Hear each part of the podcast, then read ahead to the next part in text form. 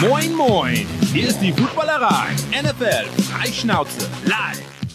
Moin, moin und herzlich willkommen zur dritten Ausgabe von Locker Room. Ich freue mich sehr, dass wir an diesem heutigen schönen Abend wieder äh, zwei bekannte Gesichter, Detti und Roderich, begrüßen können. Herzlich willkommen.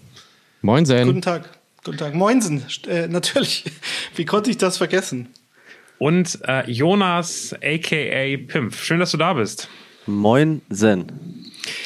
Jonas, du bist ja nicht nur Rapper und äh, sehr erfolgreich im, äh, im Spotify-Game, sondern auf der einen Seite, und äh, Chris hat es gerade schon hier bei uns im Bild gezeigt, Spezi-Fan auf der einen Seite, aber auf der anderen Seite auch Podcaster, oder? Was, was machst du gerade alles Untriebiges? Äh, erfolgreich im Spotify-Game ist auf jeden Fall schon mal erstmal spannend. Ich hoffe, ich werde jetzt erstmal wieder erfolgreich im Live-Game unterwegs sein. Ähm, ja, also wie du sagst, grundsätzlich äh, mache ich Mucke und das ist so mein Hauptding, aber ich bin auch ein riesengroßer Sportfan.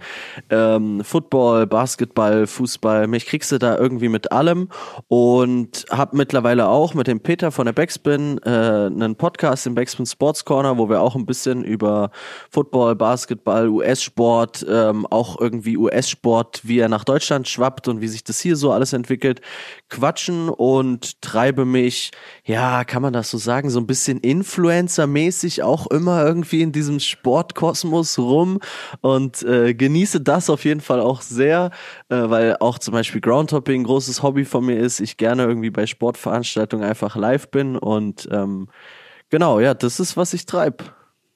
Du warst vor, glaube ich, anderthalb Wochen äh, beim, oder vor einer Woche beim Frauen Champions League Spiel in München, wenn ich es richtig gesehen habe. Mhm. Sag mal, wieso sollte man mehr Frauen Fußball gucken? Ähm, ey, tatsächlich ist es voll angenehm, weil die nicht die ganze Zeit auf dem Boden liegen und rumheulen und Schwalben machen bis zum geht nicht mehr. Also wirklich einfach schöner zu gucken, so was das angeht. Äh, macht einfach großen Spaß. Ich habe mich da jetzt so ein bisschen, dadurch, dass das jetzt auf The Zone läuft und irgendwie für mich so das Daily-Programm ist, was ich abends einfach mal anseppe, habe ich mich da ein bisschen reingedickt und einfach große Freude daran und es geht überall krass voran. Zum Beispiel heute Abend ist irgendwie das Weltrekordspiel, also die meisten Zuschauer bei einem Frauenspiel in Barcelona, die spielen gegen Real Madrid. Ähm, also da passieren viele spannende Sachen und es ist ja im Prinzip Prinzip auch einfach nur so ein Ding von Präsentation, ne, dass Frauenfußball oft irgendwie noch ein bisschen so unter dem Radar fliegt, weil es einfach nicht so gut präsentiert wird und medial irgendwie an den Start gebracht wird. Und ich habe irgendwie gerade das Gefühl, das ändert sich ein bisschen und äh, die, ansonsten gibt es da eigentlich keinen großen äh, Unterschied irgendwie zu dem Männerfußball, den wir jetzt so haben. Sehr, sehr schön. Aber du hast auch eine große Liebe zum, zur NFL und äh, zu den Eagles. Da kommen wir später nochmal drauf. Erstmal würde ich sagen. machen wir eine kurze. War das, das war das Eagles-Jingle für ah, zwischendurch. Ja, natürlich, natürlich. Sehr, sehr schön. Machen wir eine kurze Runde und fangen an, Detti, mit deiner Lieblingskategorie.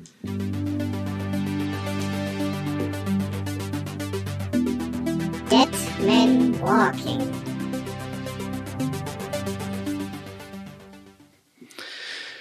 Danke, Masi.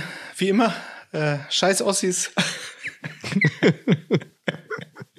ähm, ja, also äh, meine Lieblingskategorie natürlich und ich danke wie immer Chris für den schönen Jingle. Äh, Gerne. Wir müssen kurz, kurz über die Oscars sprechen, aber nur sehr kurz und eigentlich auch nur über einen Vorfall, den ihr wahrscheinlich alle mitbekommen habt.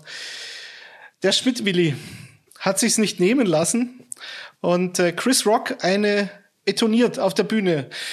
Ich bin immer noch der Meinung, es ist durchaus nicht unmöglich, dass das Ganze gescriptet war. Ähm, wie seht ihr das denn? Ich sage noch kurz warum. Also diese Aktion hat eigentlich kein, also theoretisch keine Verlierer hinterlassen. Will Smith hat seine Frau verteidigt. Seine Frau hat es geschafft für die äh, Autoimmunerkrankung, die sie hat. Ich habe selber jemanden im Bekanntenkreis, der das hat. Also es ist wirklich ähm, nicht einfach damit zu leben, glaube ich ähm, hat da eine gewisse Publicity bekommen. Ähm, und Chris Rock war souverän. Und die Oscars haben den Vorteil, dass sie im Gespräch sind und die, äh, es den Einschaltquoten nicht geschadet hat. Das wären jetzt meine Gründe, warum das theoretisch gescriptet sein könnte. Aber das ist natürlich Quatsch, oder, Chris? Ich glaub, also ich glaub, bin mir ziemlich sicher, dass es nicht gescriptet ist. Ich gucke jeden Tag bei Chris Rock auf den Instagram-Account, der sagt nämlich kein Wort. Das passt, finde ich, nicht dazu. Will Smith Ja. hat sich sehr ehrlich entschuldigt. Und ich bin ganz ehrlich, äh, für mich ist Will Smith äh, ein ziemlicher Verlierer bei der ganzen Aktion. Und zwar, äh, wo ich noch nicht drüber nachgedacht habe, wo ich dir recht gebe, dass auf diese Autoimmunkrankheit hingewiesen wurde, ist wahrscheinlich gut. Ansonsten, man haut niemandem eine rein für sowas. Und bei dieser ganzen Debatte äh, weiß ich nicht, ob heutzutage überhaupt noch der Typ aufstehen muss und für seine Frau Ohrfeigen verteilen muss. Das finde ich ist sowas von dated. Und gerade so eine taffe Frau wie sie, also wenn, dann hätte sie es einfach selber machen können. Und ich finde, es hätte einfach gereicht. Er hätte meinetwegen hingehen können und ihn anschreien können, was er dann geschrien hat. Ne? Keep my wife's name out of your fucking mouth. Zweimal. Das ist, das ist übrigens der Grund, warum ich sage, es war nicht gescriptet. Genau, da haben auch, da haben auch im, im Cursing, Raum alle, Cursing, da haben alle im Raum auch gecheckt, dass es nicht mehr witzig ist. Da gab es dann auch die ersten Buhrufe und ich glaube, ich, Ja. Also für mich hat er ganz schön verloren. Allerdings ist jetzt, finde ich auch wiederum, es geht eine Riesendebatte los, er soll seinen Oscar abgeben. Es gibt Oscar-Gewinner, die haben viel schlimmere Sachen gemacht und die mussten ihren Oscar auch nicht abgeben. Deswegen, das ist auch wieder, vielleicht ist, verbirgt sich da auch ein kleines Stück Rassismus wieder dahinter, aber ich finde, Will Smith hat sich keinen Gefallen getan mit der Aktion. Er hat ehrlich gesagt, hat er einen der größten Momente seines Lebens vorher ganz schön in den Dreck gezogen. Meine Meinung. Unterm Strich reden wir ja jetzt auch nur über die Backpfeife die ganze Zeit, anstatt Korrekt. über den Oscar, den er gewonnen hat. Ich Genau. fand auch ein bisschen so diese patriarchalen Vi Vibes, die das so hatte, das fand ich auch ein bisschen äh, unangenehm. Aber ansonsten, mein Gott, war es halt eine Backpfeife so, ne? Und irgendwie, weiß ich nicht, wenn er das so in dem Moment gefühlt hat, so habe ich auf jeden Fall irgendwo anders auch schon mal erlebt. Ist ein ungünstiger Ort und ein ungünstiger Zeitpunkt gewesen.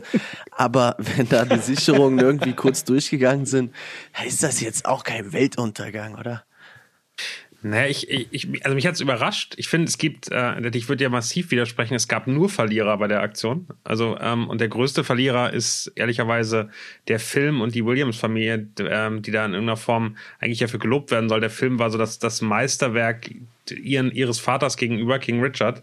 Ähm, und der am Ende ja in diese ganze Sache mit reingezogen worden ist. Und ich glaube, dass, dass Will Smith einer der, der ganz großen Verlierer dabei ist. Man muss sich mal vorstellen, der war davor eigentlich ein, ein sehr positiv ähm, über dieses ganze Thema Beziehung sprechender, haben teilweise eine offene Beziehung. Er und äh, Jada Pinkett Smith haben über ihre Probleme geredet, wie sie gelöst haben, wie sie ähm, eine Paartherapie gemacht haben. Das unglaublich viel, was einer modernen Beziehung entspricht. Und dann muss er, wenn, wenn seine Frau beleidigt wird, äh, ja, da scheint sehr viel, sehr viel ähm, Drama in den letzten Monaten und Emotionen aufgestaut worden sein, weil das Thema ihn so trifft.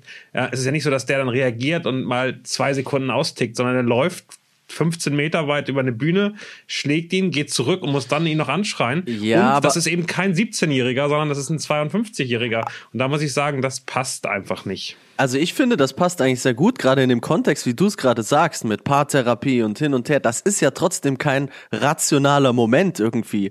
Und wo du dann auf einmal auf diesen zehn Metern, die du da hinläufst, dir nach acht Metern überlegst, ach nee, ich drehe um, das ist eine Kackidee gerade. Du bist ja da einfach in einem, in einem emotionalen Zustand. Von dem her kann ich das gerade mit dieser Vorgeschichte zwischen den beiden eigentlich ziemlich gut sogar nachvollziehen irgendwie. Ich habe, ich, also ich hätte ja Weltklasse gefunden, wenn er eben auf halber Strecke stehen bleibt oder kurz vor ihm dann stehen bleibt, andeutet, dass er ihm jetzt gerade eine pfeffern würde, das aber nicht macht, weil er so viel Größe hat. Nein, also ich glaube, die, der, der, der Background der Geschichte ist ja der, dass Chris Rock bei einer, ich weiß nicht, ob es eine Oscarverleihung oder die Golden Globes oder, oder die, was auch immer war, ähm, da hat er, was hat er gesagt? Nee, es war eine Oscarverleihung, da hat er gesagt, ja, Jada Pinkett Smith hat abgesagt, sie kommt nicht. Ich weiß den Hintergrund nicht, warum sie nicht kommt. Und er hat gesagt, na ja, äh, das ist ja keine Absage, wenn man gar nicht eingeladen war. Ah, bam, Mic Drop. Also die beiden mögen sich nicht, glaube ich, schon seit Jahren und deswegen sollte man vielleicht das auch noch wissen. Aber äh, um zurück zur Kategorie zu kommen, ein Verlierer der Oscars war auch The Pick, der Film mit Nicolas Cage. Ich bin jetzt kein Nicolas Cage Fan. Ich fand diesen Leaving Las Vegas, äh, für den er glaube ich damals den Oscar bekommen hat, den fand ich richtig gut. Ich fand so Geschichten wie Con Air oder 8 Millimeter. Naja, das sind, also Con Air ist so, so äh, Guilty Pleasure, der ist schon okay. ähm, bei 8 Millimeter, den Film fand ich super, aber Nicolas Cage war, ist halt ein Overactor vor dem, vor dem, vor dem Herrn. Ähm, also ich war jetzt nie Fan, aber dieser Film, um bevor ich dann zu meinem richtigen Tipp komme, The Pig läuft auf Amazon Prime seit ein paar Tagen. Schaut ihn euch an. Wie gesagt, der wurde bei den Oscars übergangen. Nicolas Cage war ganz heiß im Rennen für den, für den besten Hauptdarsteller.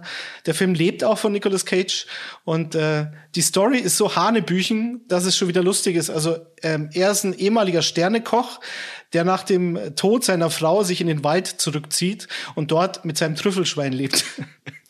und dann diesen Trüffel, den das Schwein ihm besorgt, ähm, diesen Trüffel verkauft, um sich seinen Lebensunterhalt zu finanzieren. Lass mich raten, nach einer wahren Geschichte.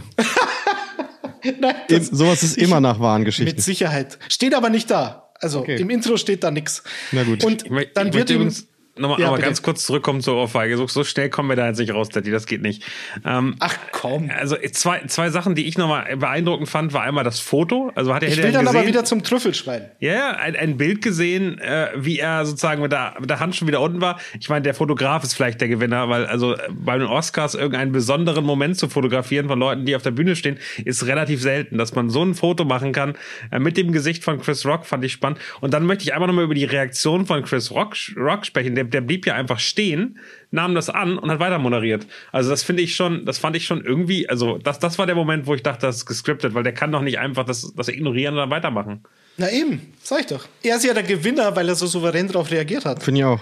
Aber der wirkliche Gewinner ist übrigens das Internet. Ich habe also so viele lustige Memes habe ich lange nicht mehr gesehen. Ja, stimmt. Es gab auch Football-Memes. Die habe ich dann auf, auf Insta, auf unserem Insta-Account und Twitter, glaube ich, gepostet. Ähm, Aber Aaron Rodgers, Aaron Rodgers ist Chris Rock. Mhm. Und ähm, die 49ers sind äh, der Schmidt-Willi. Und das andere war die Atlanta Falcons beim Stand von 28 zu 3. Was gegen die Chris Rock. Patriots, ja. Naja, ihr kennt, ihr kennt euch den Rest. denke ich. Aber reicht jetzt auch. Liebes Internet, wir haben genug Memes gesehen. Das stimmt. Eben, kommen wir zurück zum Trüffelschwein. Dann wird dem Nicolas Cage das Trüffelschwein geklaut. Und dann macht er sich auf den Weg nach Portland. Das Ganze spielt in Oregon, eine sehr schöne Gegend, wie ich weiß. Ähm, ja, und sucht dieses Schwein. Weil das Schwein jetzt nicht zwingend der Ersatz für seine Frau ist, aber das ist halt so sein Lebensmittelpunkt geworden. Und jetzt noch mal So, kurz die Frage, das ist aber nicht der Film, den du vorstellst gerade. Nein, nein, nein. Das Okay. war nur, äh, das ist nur ein Sidekick. Also schaut euch den Film an, denn in dem Film geht's um, um Trauer, um Verlust, um die Liebe und ich bitte schon mal drum, Cassandra Violet auf unsere Spotify-Playlist zu setzen mit ihrer Version von I'm on Fire, dem Bruce Springsteen-Song, den jeder kennt. Ich sage jetzt nicht, wann der kommt, aber wenn er kommt, wisst ihr, was ich meine. Sehr gut. Ganz wichtig. Super Song. Und jetzt kommt die Überleitung des Todes. Den kann Daniel? ich aber nicht rüberlegen, solange nicht Chris da sein, sein Okay gibt. Also diese Doch, doch, ich habe gesagt, ist ja. I'm on Fire ist ein Spitzensong, ich brauche nicht mal die Coverversion hören. Ich habe übrigens Doch, vor, da draus doch, mal eine sächsische schon. Coverversion zu machen, die heißt Einwandfrei. Aber nur, das ist eine Idee, die habe ich seit drei Jahren. Du bist ja gerade in Dresden, oder? Ja, Momentan. korrekt. Im Hotelzimmer. Weht der Wind.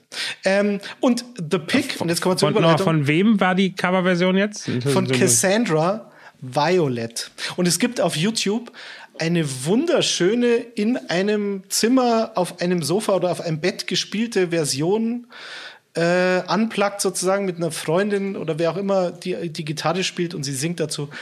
Das ist sensationell. Diese Version.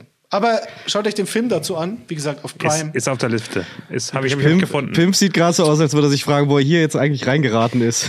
Ich War habe doch irgendwie ich, ein ich hab erstmal gerade zehn Minuten gerätselt, ob es um The Pig oder ob es wirklich um The Pig, das Schwein geht, bis dann irgendwann das Trüffelschwein. So da hänge ich, da hängt mein Gehirn noch irgendwo gerade auf dem Weg. Es hätte auch ein Footballfilm sein können, der um Draft geht, aber Ja. ich bin nicht bei dir. Natürlich, natürlich. Genau da war ich nämlich erst. Aber die Überleitung in dem Jetzt habe ich es verstanden übrigens erst. Das- jetzt habe ich es The- erst verstanden. The Pig ist ein Indie-Film. Das ist wohl ein Indie-Genre, obwohl Nicolas Cage mitspielt. Aber gut, der hat in so vielen schlechten Filmen mitgespielt, dass er mittlerweile in den indie Ich bin wirklich wahnsinnig gespannt, welchen Film du jetzt vorstellst nach dem ganzen. Jetzt pass auf. Ja. Ich war, vor zwei Wochen habe ich äh, Mystic River vorgestellt aus dem Jahr 2003 und heute stelle ich vor Sideways aus dem Jahr 2004. Kennt den jemand von euch? Ja. Natürlich. Natürlich. Schau nein, an. Nein, nein, also ich muss mal, ich, ich sag einfach mal dazwischen, ich bin absolut gar kein Filmegucker, ich habe absolut keinen Schimmer. Ich hätte nicht mal gewusst, dass Oscars gewesen wären, wenn Will Smith da nicht ausgeholt hätte. Und die Memes. Nee, die Memes, Sideways. genau. Sideways. ich kenne Jahr Sideways auch nicht, äh, Jonas, da musst du 2004. keine Angst haben. Du schaust ihn dir jetzt an, weil das ist einer der besten Filme, die ich jemals gesehen habe. Ist einer meiner absoluten Lieblingsfilme. Ich habe ihn 30 Mal gesehen. Ähm, der Film hat damals einen Oscar gewonnen fürs Drehbuch. Also wie gesagt, so eine ganz Low-Budget-Geschichte. Totaler Überraschungserfolg. Ähm, gibt es auf Disney Plus äh, aktuell und äh, kann also jeder sehen. Und Regie von Alexander Payne. Alexander Payne zur Einordnung hat About Schmidt gedreht. Der dreht nicht so viel Filme, aber die, die er dreht, die sind gut. Äh, ja, und es geht, kurz der Plot. Es geht um zwei Buddies, die zusammen Roommates auf der San Diego State University waren. Der eine heißt Miles, der andere heißt Jack. Jack ist ein Typ, der kurz vor seiner Hochzeit steht, ein erfolgloser Soap-Darsteller, also ein Schauspieler ohne Erfolg. Ähm, und die letzte Soap-Rolle, die ihn bekannt gemacht hat, liegt schon Jahre zurück. Jetzt mittlerweile steht er eben kurz vor seiner Hochzeit und heiratet in eine reiche Familie hinein, hat also keine Geldsorgen, ist aber halt ein Hallodri, der, und jetzt kommt's, auf dem Junggesellen-Trip mit seinem besten Spätzle, der wiederum Miles, gespielt von Paul Giamatti, ähm, durch die kalifornischen Weinberge fährt und da will er noch mal einen wegstecken. Also der Jack, der Bräutigam. Und Hast du dir das Miles- aufgeschrieben alles oder erzählst du das wirklich aus dem Kopf? Nee, ich gerade? habe den so oft gesehen. das ist Weißt du? Wahnsinn. Okay. Ja. Und ähm, warte kurz, ich habe mir gestern noch mal angeschaut. So gut, als Recherche. so gut habe ich noch nie ein Referat über irgendwas gehalten, ne? So. Und ähm, Miles, erfolgloser Autor, wartet seit Jahren darauf, dass sein Roman veröffentlicht wird. Das ist dann auch immer der Running Gag des Films. Denn Jack, der Bräutigam, will nicht, dass auf diesem Junggesellen-Trip irgendjemand mitbekommt, dass er heiratet, weil er ja, wie gesagt, noch mal einen wegstecken will. So, dann lernen sie natürlich Mädels kennen. Einen wegstecken will als, äh, als, als Übersetzung von der möchte Sex haben, finde ich auch irgendwie sensationell. Ja. Es ist auch, er will das wirklich, also absolut gefühllos und er will halt noch mal Spaß. Ich weiß nicht, wie ich es anders ausdrücken soll. Er möchte noch mal Liebe machen, so, aber nicht mit seiner Frau. Und dann lernen sie zwei Weinkellnerinnen, ne, weil sie fahren ja durchs kalifornische Weingebiet, durch Santa, Bar Santa Barbara und Los Olivos, da fahren sie dann durch. Ähm, der erfolglose Autor und Englischlehrer will natürlich seinem, äh, also er ist Trauzeuge, will seinem besten Freund noch mal ein bisschen Golf spielen, will noch ein bisschen Wein probieren. Und der andere will halt das, was wir gerade besprochen haben. Und dieser Film ist, Der eine will einlochen und der andere will einlochen. das ist jetzt, das so, ja. Warum Golf, nicht? du hast sie. Da Ja, kann man Entschuldigung. doch frei Schnauze. Tierischer. Brüller war das, danke. Aber, aber Detti, also um jetzt Twitter nochmal äh, zu simulieren, 7,5 auf IMDb ist jetzt nicht so doll. Das ist super. Weil IMDb, das ist ja quasi der Durchschnitt, den einfach jeder geben kann, ne? Also ich sag, nein, der ist mir, da passiert ja nichts. Das ist ja kein Roadtrip, da ist ja nichts mit Hangover. Natürlich nicht. Es geht auch hier, es geht um die Liebe, es geht um Freundschaft. Der Film ist aber wahnsinnig lustig. Der Film ist tragikomisch, weil halt diese Hauptfigur, also Miles, der erfolglose Autor, er ist halt so bemitleidenswert. Und selbst dieser Jack, der eigentlich nur schlechte Sachen im Kopf hat und seine Frau betrügen will, selbst der ist so liebenswert gespielt von Thomas Hayden Church, den man vielleicht als Sandman aus diesen, aus irgendeinem Spider-Man-Film noch kennt. Ähm, selbst der ist sensationell. Ich liebe diesen Film. Ich liebe die Filmmusik. Die ist speziell, aber gut. Und da hockst du dich hin. Wenn du Wein magst, ist es dein Film. Wenn du keinen Wein magst, sondern Bier, dann geht's auch. Also Darf ich, meine darf ich Empfehlung. einmal den. Beschreibungssatz auf IMDb auf Deutsch vorlesen? Äh, er, ist, er ist wunderschön. Ja. Zwei Männer, die das mittlere Alter erreichen, ohne viel zu zeigen, aber mit Enttäuschung begeben sich auf eine einwöchige Roadtrip durch Kaliforniens Weinland. Gerade als einer im Begriff ist, eine Reise den Gang hinunter zu machen. Genau. Und es gibt eine schöne Szene, da treffen sich dann mit den beiden Mädels und ähm, dann sagt Jack zu Miles, reiß dich zusammen, ich will heute zum Schuss kommen. Und dann fragt ihn, ob er sein Antidepressivum dabei hat. Ja, alles klar, alles da. Er leidet nämlich unter seiner Scheidung, habe ich das schon erwähnt? Miles ist nämlich geschieden und kommt nicht über seine Ex-Frau hinweg, die mittlerweile schwanger ist, das kommt ja auch noch dazu, von ihrem neuen zukünftigen. So. Also er hat wirklich nicht viel zu lachen. Und äh, dann sagt er, es ist okay, ich reiß mich zusammen. Aber wenn hier jemand Merlot bestellt, dann bin ich raus. Also, ähm, wie gesagt, schaut euch den Film an. Ihr müsst keine Ahnung von Wein haben, habe ich auch nicht. Aber, er ist Aber ist es nicht in Kalifornien eher so, dass man sagt zu Chardonnay, Chardonnay, weil äh, den Chardonnay aus Kalifornien sollte man nicht trinken? Wieso denn Merlot? Er mag kein Merlot. Miles hasst Merlot. Miles liebt äh, Pinot, weil er sagt, das ist die feinste Rebe, die es gibt und äh, da muss man Kenner sein. Und Jonas weiß nicht, auf was er sich hier eingelassen hat. Nö, ich kenne ich kenn Lambrusco, weil es den gratis gibt, wenn ich für 20 Euro beim Pizzadienst bestelle. Geil. Und genau, und für dich ist der Film ideal. Schau dir an. Du wirst es nicht Ich habe bereuen. original meinen Disney Plus Account. Ich habe mir den mal gemacht, habe mir den Mandalorian äh, reingezogen und danach nie wieder in meinen Disney Plus Account reingegangen. Jetzt hast du Wie? wieder einen Grund. Boba Fett auch nicht? Sideways. Sideways. Äh, Boba Super Fett, ich wollte es tatsächlich, aber es hat sich einfach noch nicht ergeben, weil es kam ja immer Wow. eine Folge raus und dann war ich total sauer, dass immer nur eine Folge rauskommt. Da habe ich gesagt, ich warte jetzt, bis alle Folgen drauf draußen sind und dann habe ich den Moment irgendwie ein bisschen verpasst. Ey, guck das. Ich sag jetzt nichts weiter, außer guck das. Ja, wirklich. ja, ich weiß. Ich habe schon viel auch von meinen äh, Star Wars Atzen äh, schon viel, viel Feuer dafür bekommen, dass ich es immer noch nicht gesehen habe. Vollkommen zurecht. Der die ist ein bisschen beleidigt, dass es jetzt nicht mehr um seinen, um seinen Nein, Film nein, geht, nein, sondern dass fertig. Star Wars viel Nein, interessanter nein, nein, ist. nein, nein. Ich bin ja, also hallo. Ich habe, ich, ich habe, also bitte. Star Wars bin ich dabei. Disney ist nicht Plus so, noch nicht, aber schon. Dettys Filme Corner ist halt nicht so kommerzig. Ich fand dein, Detti, ich fand deinen Filmvortrag hier gerade sensationell, auch wenn ich da äh, irgendwann kurz mal abgebogen bin. Ich liebe das einfach, wenn sich Menschen für irgendwelche nerdigen Sachen begeistern und das so begeistert vortragen, wie du das gerade gemacht hast, mit jedem x-beliebigen Schauspieler, den du noch so in so einem Nebensatz, gespielt übrigens von XYZ aus, von einem Film aus 2004, so darüber reden können, liebe ich. Finde ich komplett geil. Ja. Und ein Gruß geht noch, um das, die Kategorie abzuschließen, an Manuel Rubey, ein Freund von mir aus Österreich, Schauspieler, Kabarettist, Autor, Sänger, alles und ein toller Typ. Ähm, hat übrigens mal, das war, da, dadurch wurde er wirklich bekannt, das zeichnet ihn aber nicht aus, den Falco gespielt in der Biografie. Verdammt, wir leben noch. Falls den noch jemand sehen will, viel Spaß. Vielen Dank. Ich bräuchte jetzt eigentlich ein Intro, Chris. Was ist eigentlich mit meinem Intro los? Ja, also ich rede jetzt nicht lange um. Ich hab's verkackt. Es ist, ich hab's einfach verkackt. Ich, dann kamen die Tourproben, dann war ich plötzlich unterwegs und dann hast du mich heute gefragt und dann fiel mir ein, dass ich's verkackt habe. Ich bin ja ehrlich. Das, das mag ich auch so sehr an dir. Was machen wir jetzt? Weiß nicht. Ich, also ich habe ja hier mein, mein mobiles Podcast-System. Ich kann jetzt irgendeine Musik einspielen und Jonas kann vielleicht dann wenigstens was drüber sagen. wenigstens den Titel sagen. Wie, wie heißt nochmal deine Kategorie? Ich finde das übrigens großartig, dass ihr hier wirklich das live einspielt. Das ist das professionellste, was ich jemals erlebt habe. Wie heißt deine Kategorie nochmal? Suit Up. Suits up. Ja, dann Jingle up. Okay. Ladies and Gentlemen, herzlich willkommen zu Suits Up. Eure Lieblingskategorie, präsentiert von Daniel. Ja, sehr schön. Bei Suit Up geht es um NFL-Trikots. Und äh, wir versuchen ein bisschen mal die schönsten NFL-Trikots der Liga Ich fand zu das finden. übrigens richtig stark, ne? Also ich finde, das kann man jetzt auch nicht einfach so übergehen. Das war jetzt eine richtig geile Ansage, finde ich.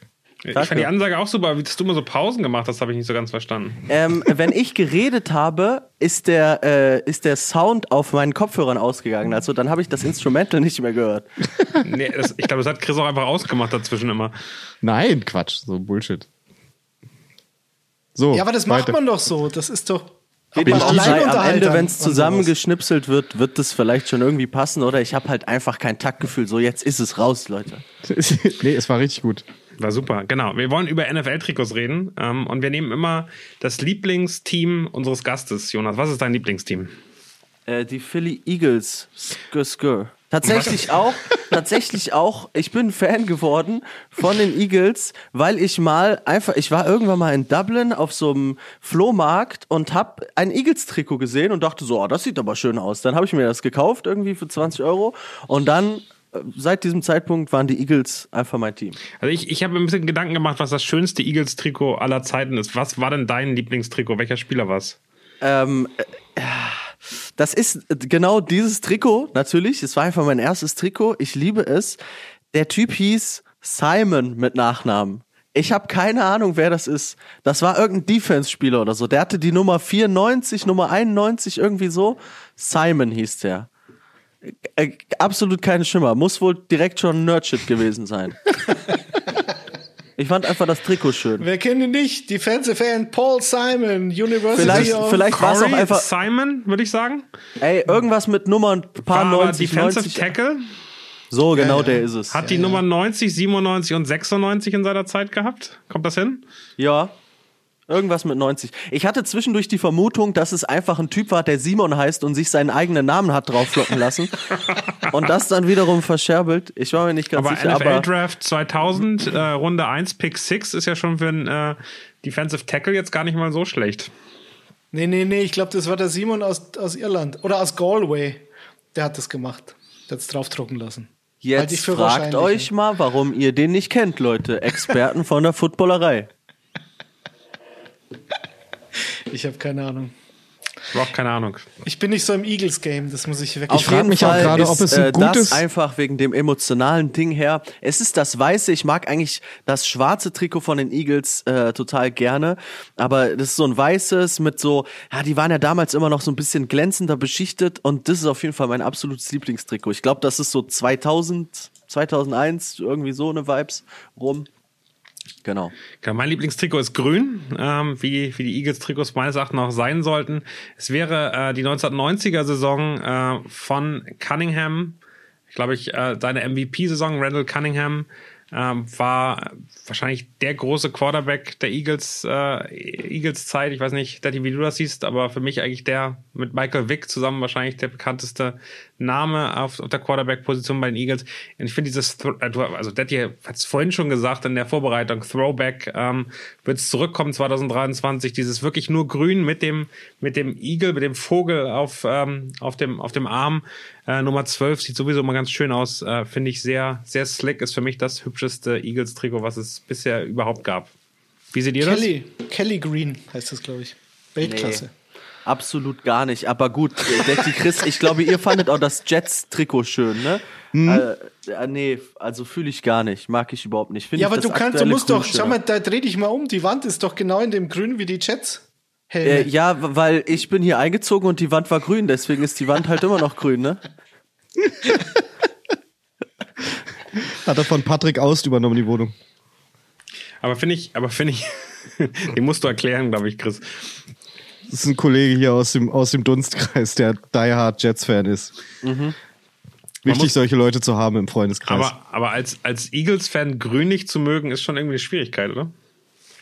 Ähm, also, die, boah, wann spielen die jetzt mal in so einem knalligen Grün? Die haben ja jetzt mittlerweile so dieses, weiß ich nicht, einfach so ein bisschen dunkleres Grün. Keine Ahnung, was die Bezeichnung dafür ist, aber das finde ich auf jeden Fall schon eine ganze Ecke schöner als jetzt hier dieses Retro-Jersey, von dem du gerade sprichst. Na gut, letzte, letzte Woche hatten wir ein Seahawks-Trikot, was wir jetzt machen würden mit euch äh, auf Social Media. Ich ignoriere das jetzt einfach, dass Jonas das Trikot nicht mag. ähm, ich finde es wunderschön. Ich finde auch einfach geil, dieses Throwback, den, den, den Eagle als, ähm, als äh, wirkliches Bild da sozusagen Das ist tatsächlich ganz cool. Das mag ich auch, ja. Richtig weggedisst. Machen wir nochmal noch mal den, den, den Eagles Cry Out. Wie? Skü-skü. Das hätte ich gern als Klingelton. bitte. Gerne, kannst du dir jetzt hier rausschneiden. ja, ich. Klingt eher wie so eine verhungernde Möwe, ehrlich gesagt. aber eine kaputte. Das ist doch so ein altbekanntes äh, Hip-Hop-Adlib einfach, was du Ja, klar. auf äh, so vielen Hip-Hop-Tracks auch einfach findest. Aber das so klang wie das Scratch-Ding, wenn du mit Vinyl sozusagen Scratch, so ähnlich klang das. Ich weiß nicht, das war für mich der gleiche Sound gerade. Äh, mach mal weiter, Daniel. Sehr schön, genau. Äh, Ihr dürft auf Social Media voten, welches Trikot ihr schöner findet, das von den Seahawks oder das von äh, den Eagles. Und wir machen eine kleine Rangliste der 32 Teams. Also wir haben noch ein paar Sendungen vor uns, aber wir fangen jetzt mal an. Was ist aktuell das schönste Trikot, was, was ihr kennt? In Zukunft, wenn es ähm, dann mehr Trikots werden, werden wir öfters öfter voten müssen, bis wir den Platz finden. Aber so läuft das eben. Jetzt würde ich gerne abgeben an Chris äh, zu seiner Lieblingskategorie. Locker Room Sounds. So. Tatsächlich ähm, äh, werde ich jetzt ganz kurz ernst, weil letzte Woche ich habe noch mal in mich geguckt und überlegt, ob ich irgendein Tod eines Prominenten, nenne ich es jetzt mal, ob mir das näher gegangen ist und ich vielleicht noch, jetzt oute ich mich als Die Hard Roxette Fan, als Marie von Roxette gestorben ist, fand ich auch sehr traurig. Auch einen Post gemacht. Meatloaf-Fan war ich auch, aber Taylor Hawkins von den Foo Fighters ist überraschend gestorben und das äh, fanden auf jeden Fall drei von uns wirklich sehr schlimm. Jonas, du kannst ja mal kurz sagen, wie du zu den Foo Fighters stehst. Ähm, also ich fand das natürlich auch sehr schlimm. Die Foo Fighters, also ich bin schon im Herzen irgendwie auch so ein kleiner Punker, Gitarrenmensch, aber die Foo Fighters waren einfach nicht so meine Bezugsband. Ähm, deswegen hat, war das jetzt nicht der Tod, der mich so arg mitgenommen hat, aber schon auch irgendwie mehr als andere Geschichten. Ja. Äh, ich glaube, was halt krass ist, dass einfach so eine präsente Band, eine der wahrscheinlich fünf größten Bands der Welt, die gerade auf Tournee waren, äh, Welttournee, haben jetzt alles abgesagt, alles weitere. Ähm, äh, und äh, haben vorher noch was veröffentlicht und äh, deswegen, also es ist einfach meine absolute Lieblingsband, die es jetzt in dem Sinne erstmal nicht mehr geben wird. Und ich meine, wenn man sich die ganze Tragik nochmal mit äh, Dave Grohl, der schon Kurt Cobain in Anführungsstrichen verloren hat damals, äh, was der jetzt zum zweiten Mal dadurch lebt, ist natürlich nicht das größte Drama dran, aber äh, ist einfach eine Wahnsinnsgeschichte schon wieder. Und deswegen kommen heute natürlich nur Songs auf die Liste, die irgendwie mit Taylor Hawkins zu tun haben. Sind wir uns da einig? Natürlich. Natürlich. Sehr gut.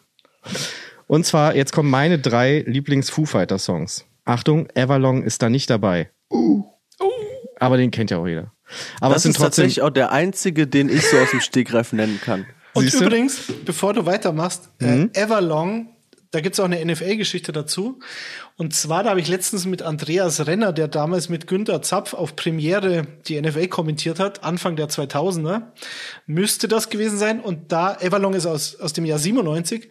Und Everlong kam immer meines Erachtens nach dem Spiel, wenn die Highlights kommen, kamen auf Premiere. Und dann hat mich Andreas Renner aufgeklärt, nee, das kam immer in den, in den Werbepausen, die auf Premiere nicht liefen. Und dann kamen aber damals keine furchtbaren Jingles, so wie später bei North American Sports Network, falls du das noch kennst, Daniel, furchtbar. Sondern da kamen dann tatsächlich Highlights aus anderen Spielen. Und da lief jedes Mal Everlong und seitdem liebe ich diesen Song. geil. Aber ist ja, auch die Amis und Musikauswahl, da können Ja, das war die Premiere-Redaktion in München. Wirklich? Ach, die Premiere, krass. Premiere Ja. ist heute Sky übrigens an alle jüngeren Zuhörer. genau, das stimmt. Ähm, genau, ich gehe mal chronologisch vor. Ähm, und zwar nehme ich den wahrscheinlich größten Hit von der ersten CD, die ich von denen hatte, und das ist äh, Learn to Fly. Ganz toller Song. Die ganze CD ist äh, der absolute Wahnsinn. Die hatte ich noch physisch. Dann ähm, hat mich völlig Live von oder das Al- vom Album? Nee, vom Album bitte. Dann äh, Best of You ist für mich wahrscheinlich einer, keine Ahnung, haben wir ja hier schon einige Male versucht, ohne zu wissen, was uns jetzt hier bevorsteht. Album In Your Honor, by the way. Genau. Das beste Album von denen aus meiner Sicht. Ja, finde ich auch. Das klingt auch so schön rough. Und äh, dann ein Song, den ich auch, glaube ich, 500.000 Mal gehört habe, ist The Pretender. Ich finde das ganze Arrangement einfach total krass, da wie Taylor Hawkins da trommelt, das als gäbe es keinen Morgen. Dann Setze ich, darf aber ich, jetzt. Darf ich noch ne? einen reinwerfen, bevor ja du zu den anderen Bands kommst von Taylor Foo Hawkins? Fighters, Foo Fighters ist völlig in Ordnung. Ich würde gerne Alendria. Ist äh, völlig, also den meisten kein Begriff. Ist für mich der perfekte Song, wenn ich äh, mit der Arbeit fertig bin, nach Hause gehe, ist ein schöner Sommerabend, die, die Sonne geht leicht unter, das, die Luft hat so eine Mischung aus ein bisschen Kühle und Wärme. Ähm, ist der perfekte Song für den Moment und kann ich allen empfehlen. Der ist völlig underrated aus meiner Sicht. Übrigens aus dem, aus dem Album Wasting Light, was mein absolutes Lieblingsalbum ist. Ich glaube, eins der Top 3 Alben aller Zeiten. Ähm, das dritte weiß ich nicht, aber Counting Crows, August and Everything After aus dem Jahr 19, keine Ahnung, 95 oder so. Und dieses Wasting Light, das sind zwei Alben, die kann ich, da ist jedes Lied geil. Und zwar vom ersten Hören, lustigerweise. Es gibt ja Alben, in die man sich so reinhört, aber bei den beiden, wie gesagt, Nummer drei fällt mir jetzt nicht ein, aber bei den beiden ist jedes Lied gut. Und bevor du weitermachst mit den anderen Hawkins-Geschichten, These Days aus dem gleichen Album Wasting Light, das finde ich auch textlich so geil, weil er von seiner Frau verlassen wird und der Frau hinterher schreit, ja, ja, hör auf mit deinem, ja, ja, dir wird schon bald wieder besser gehen.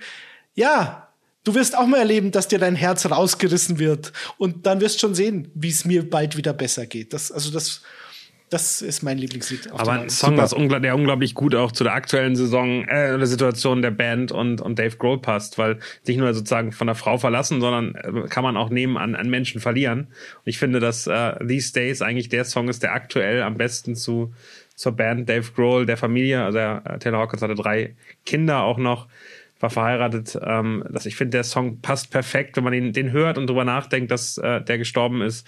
Ähm, das, das passt extrem gut gerade da rein. Dann pack doch noch äh, Aurora rein. Den kennt auch kaum einer. Den finde ich auch noch. Das ist auch einer meiner Lieblingssongs. Und dann würde ich gerne noch raufpacken. Er ist tatsächlich nicht darauf zu hören, aber das war das erste Mal, dass er mir begegnet ist, äh, weil ich ihn tatsächlich mal mit Alanis Morissette live gesehen habe, was natürlich mhm. der helle Wahnsinn ist. Deswegen würde ich einfach mal äh, You Ought to Know noch raufpacken von dem Album Jack Little Pill und ich weiß nicht, ob es wahrscheinlich unter den fünf meistgehörten Album meines Lebens ist und hat mich wahnsinnig krass beeinflusst. You Songs? Ought to Know. Wer spielt da Bass? Wer spielt bei You Ought to Know Bass? Der Roderich. Leider nicht.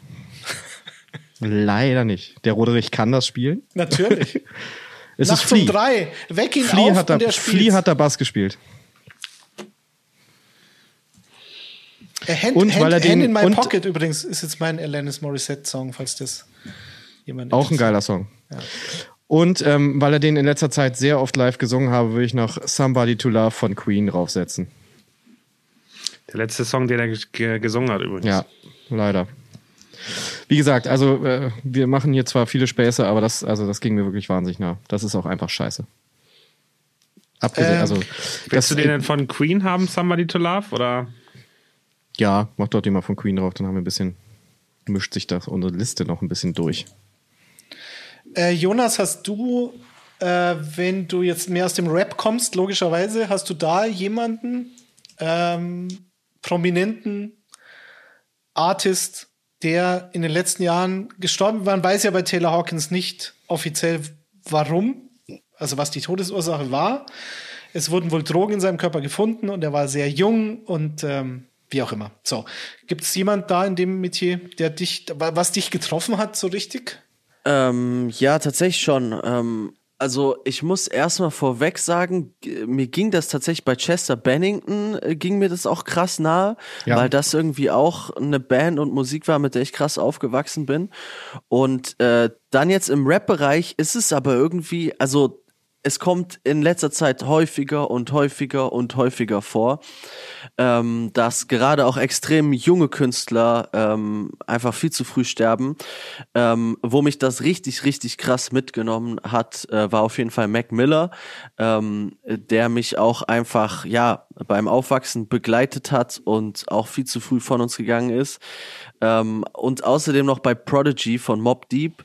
Ähm, der ist ein bisschen älter geworden, aber das war auch irgendwie sehr tragisch und einfach auch irgendwie so eine meiner Lieblingscrews gewesen. Ich habe die damals live in New York gesehen, so irgendwie so komplett unvergessliche Erinnerungen daran.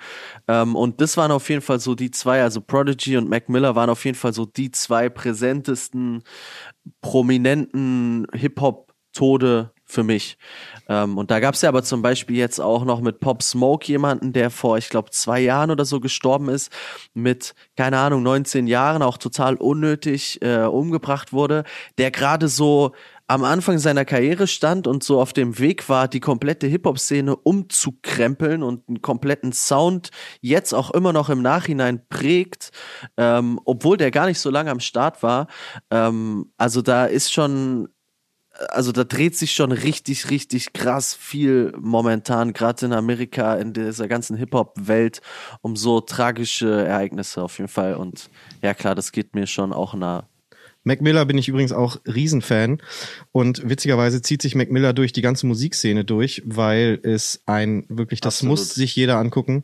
Ähm, NPR Tiny Desk Sessions ähm, Tiny Desk Concerts mit äh, Mac Miller. Das Unbedingt. ist wirklich auf musikalischer Ebene der absolute Overkiller. Der Typ ähm. ist so geil.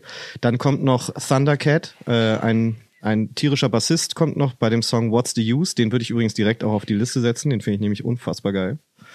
Äh, kommt noch dazu und dieses Konzert ist einfach wirklich der helle Wahnsinn. Also es zeigt einfach, wie krass wie krass musikalisch Hip-Hop einfach dann auch ist, wenn es so live umgesetzt und wird. Und Mac Miller ist das perfekte Beispiel für diesen Werdegang eben auch vom locker leicht verdaulichen Highschool-Rap hin zum musikalischen, inhaltlichen, conscious-mäßigen, soundtechnisch, aber auch irgendwie genremäßig total aufsprengenden, ähm, was er auch selber irgendwie so einen Weg gemacht hat, ähm, absolut Wahnsinn mit einem tragischen Ende, wo es auch immer noch aktuell irgendwie so eine Community gibt von, es tauchen ab und zu nochmal unveröffentlichte Songs auf und dann schneiden so Leute irgendwie Videos da, extra dafür und äh, es ist so total das, das äh, äh, äh, so ein großes Erbe, was aber irgendwie nicht so, wie es auch irgendwie häufiger das gibt, dass dann so, ja, wir ballern jetzt hier nochmal ein Best-of raus und da nochmal irgendwie ein bisschen Schnipsel und bei Mac Miller hat man so das Gefühl, dass es so voll der, voll das habselige Ding für ganz, ganz viele Menschen ist und auch irgendwie so eine eigene Community so. Ähm, ja. Also letztlich ist es ja so, glaube ich, es, es zieht sich über alle, alle Genres eigentlich und letztlich zieht sich aber auch über alle Zeiten. Also ich meine, ob das Bon Scott oder Jimi Hendrix oder ich habe mir mal gestern, glaube ich, mal angeschaut, wer so aus dieser Grunge-Zeit, die ja Chris und Daniel und mich äh, durchaus bewegt und Teil unseres Lebens ist, wer da alles gestorben ist. Ob Chris Cornell, und zwar an einem, wie gesagt, bei Taylor Hawkins ist natürlich nichts offiziell, aber an einer, einer unnatürlichen Todesursache und nicht erschossen, sondern im Hotelzimmer aufgefunden in den meisten Fällen. Chris Cornell, Chester Bennington, wie du gesagt hast, ähm, das hat mich auch sehr getroffen. Kurt Cobain, logisch. Lane Staley, der Sänger von Alice in Chains. Ich glaube, du musst nochmal, die auch Chris Cornell, Soundgarden ist, glaube ich, das wichtige Stichwort, was, was die meisten Leute dann vielleicht kennen. Ja, genau. Also Chris Cornell, Sänger von Soundgarden, Chester Bennington, Sänger von Linkin Park, Kurt Cobain, klar, Lane Staley, Sänger von Alice in Chains. Ähm, die gibt's immer noch, aber ich weiß nicht, ob die so eine Karriere wie Pearl Jam oder Nirvana hingelegt hätten, aber Lane Staley war ein, ihr müsst euch mal auf YouTube Alice in Chains Unplugged mit Lane Staley anhören. Das, da gab's nur das eine Version legendär. davon. Das ist unfassbar. Äh, Shannon Hoon, das war der Sänger von Blind Melon. Ähm, der bekannteste Song No Rain, falls ihr den noch nicht kennt, den würde ich auch noch gerne auf die, auf die Liste packen. Ähm, Zitat, I don't understand why I sleep all day and I start to complain that there's no rain. So, also dieses, der auch aufgefunden wurde und, und Depression, Drogen, Alkohol, das wiederholt sich. Scott Wieland, ähm, der Sänger von, von den Stone Temple Pilots. Also jo. allein aus dem, aus dem Bereich Grunge hast du so viele Künstler, die sich das Leben nehmen oder halt ähm, addicted sind. So. Jetzt würde es mich mal interessieren, das haben wir uns vor der Sendung auch überlegt. Wie ist es eigentlich für Künstler und Jonas und Chris, ihr erlebt es quasi jeden Tag? auf einer Bühne zu stehen, ähm, wie gesagt, ich habe Manuel Rubai, der Kabarettist ist, auf Bühnen steht und er sagt, du schläfst halt nicht ein. So, und er schaut dann NBA, das war der Zusammenhang, sagt, da ist er froh, wenn nachts um zwei NBA kommt, weil du nach einem Auftritt einfach gar nicht runterkommst. Wie ist das für euch und wie, ähm, wie gefährlich ist es auch, dass man da nicht auf dumme Gedanken kommt? Äh, glaubt ihr, das ist gefährlicher als in anderen Berufsgruppen? Wahrscheinlich selbsterklärend, oder? Also erstmal möchte ich sagen, ich äh, glaube, also ich kann nur erahnen, was für ein was für ein krasses Leben ein Taylor Hawkins hat. Ne? Also das, was ich mache, ist dagegen ja total pimmelig. Und im Gegensatz zu Jonas bin ich halt auch nur ein Sideman. Klar stehe ich auf der Bühne und so. Und äh, dieses ganze Touren und so mache ich natürlich wahnsinnig viel. Dieses Gefühl, wenn man länger unterwegs ist, dass man plötzlich so diesen Anker vielleicht ein bisschen verliert auch. Und äh, dann schläft man in einem Nightliner und dann schläft man nicht so gut. Und dann merkt man, ey, wenn ich ein bisschen was getrunken habe, schlafe ich vielleicht besser. Und dann vielleicht funktioniert noch was anderes besser zum Schlafen und so. Und das ist natürlich äh, so, eine, so eine Spirale, die sich ganz schnell da in Bewegung setzt, ne? dass du bestimmte Rituale dir aneignest, die auch vielleicht nicht super gesund sind. Und äh, sowieso dein ganzer Körper ist nicht darauf ausgelegt, zum Beispiel in so einem Bus zu pennen auf Dauer das habe ich jetzt, ich war heute übrigens beim Physio gerade, habe ich ja noch geschrieben, weil ich mir direkt am Anfang der Tour diesmal schön einen Nerv eingeklemmt habe mit 41. Aber im Gegensatz zu Jonas, äh, der jetzt dazu gleich wahrscheinlich auch was sagen wird, ähm, verkaufe ich, muss ich nicht so die Hosen runterlassen, sage ich jetzt mal. Ne? Weil ich bin Sideman, ich spiele für Zoe, für Revolverheld und so, aber ich verkaufe am Ende ein Produkt mit es klingt jetzt unromantisch, aber ich, ich sozusagen, ich stelle was da auf der Bühne für andere Leute mit, aber es ist ja nicht, äh, ich spreche nicht aus tiefster Seele. Und ich glaube so, das ist nochmal was ganz anderes. Deswegen, Jonas, kannst du wahrscheinlich besser dazu sagen, wenn du deine eigenen Lyrics, deine eigenen Gedanken, deine eigenen Gefühle und sowas Leuten präsentierst, ist das ja nochmal total krass, weil die Reaktion ist ja nicht immer die, die man auch haben will, sage ich jetzt mal. Also, ähm, es gibt da so zwei Felder. Einmal irgendwie in der Musik so dieses Nackt machen, Gefühle rausholen und dann aber auch irgendwie so das drumherum von man hat keine Sicherheit, man hat irgendwie nicht so dieses yo, ich krieg mein Geld dann und dann überwiesen, sondern man muss irgendwie gucken, dass man immer in Bewegung bleibt, etwas abliefert, etwas macht, damit man halt auch einfach überleben kann. Und das ist ein unfassbarer Druck. Ich muss ehrlich sagen, ich spüre den jetzt gerade wieder, jetzt schon. Es geht jetzt langsam los. Die ersten Festival-Bookings stehen vor der Tür und ich guck so in meinen Kalender im Sommer und sehe so, ah fuck, wann soll ich denn dann überhaupt noch ins Studio gehen und Musik machen?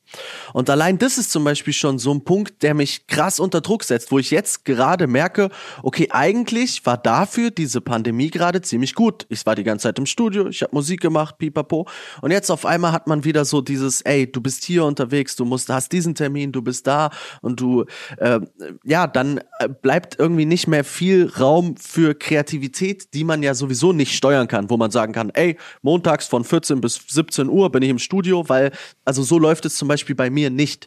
Ich bin jemand, der nachts kreativ ist, was ja auch schon mal nicht gut ist, ne? Und da gibt's ganz, ganz viele von uns Künstler, MusikerInnen auch, die einfach, ja, Chris? Ja, ich wollte nur zustimmen, ich habe nur genickt und wollte zustimmen. Ich bin auch Nachteule. Also die besten Ideen kriegt man nach 20 Uhr. So, ne? so ist es, ja. Das ist so. Genau.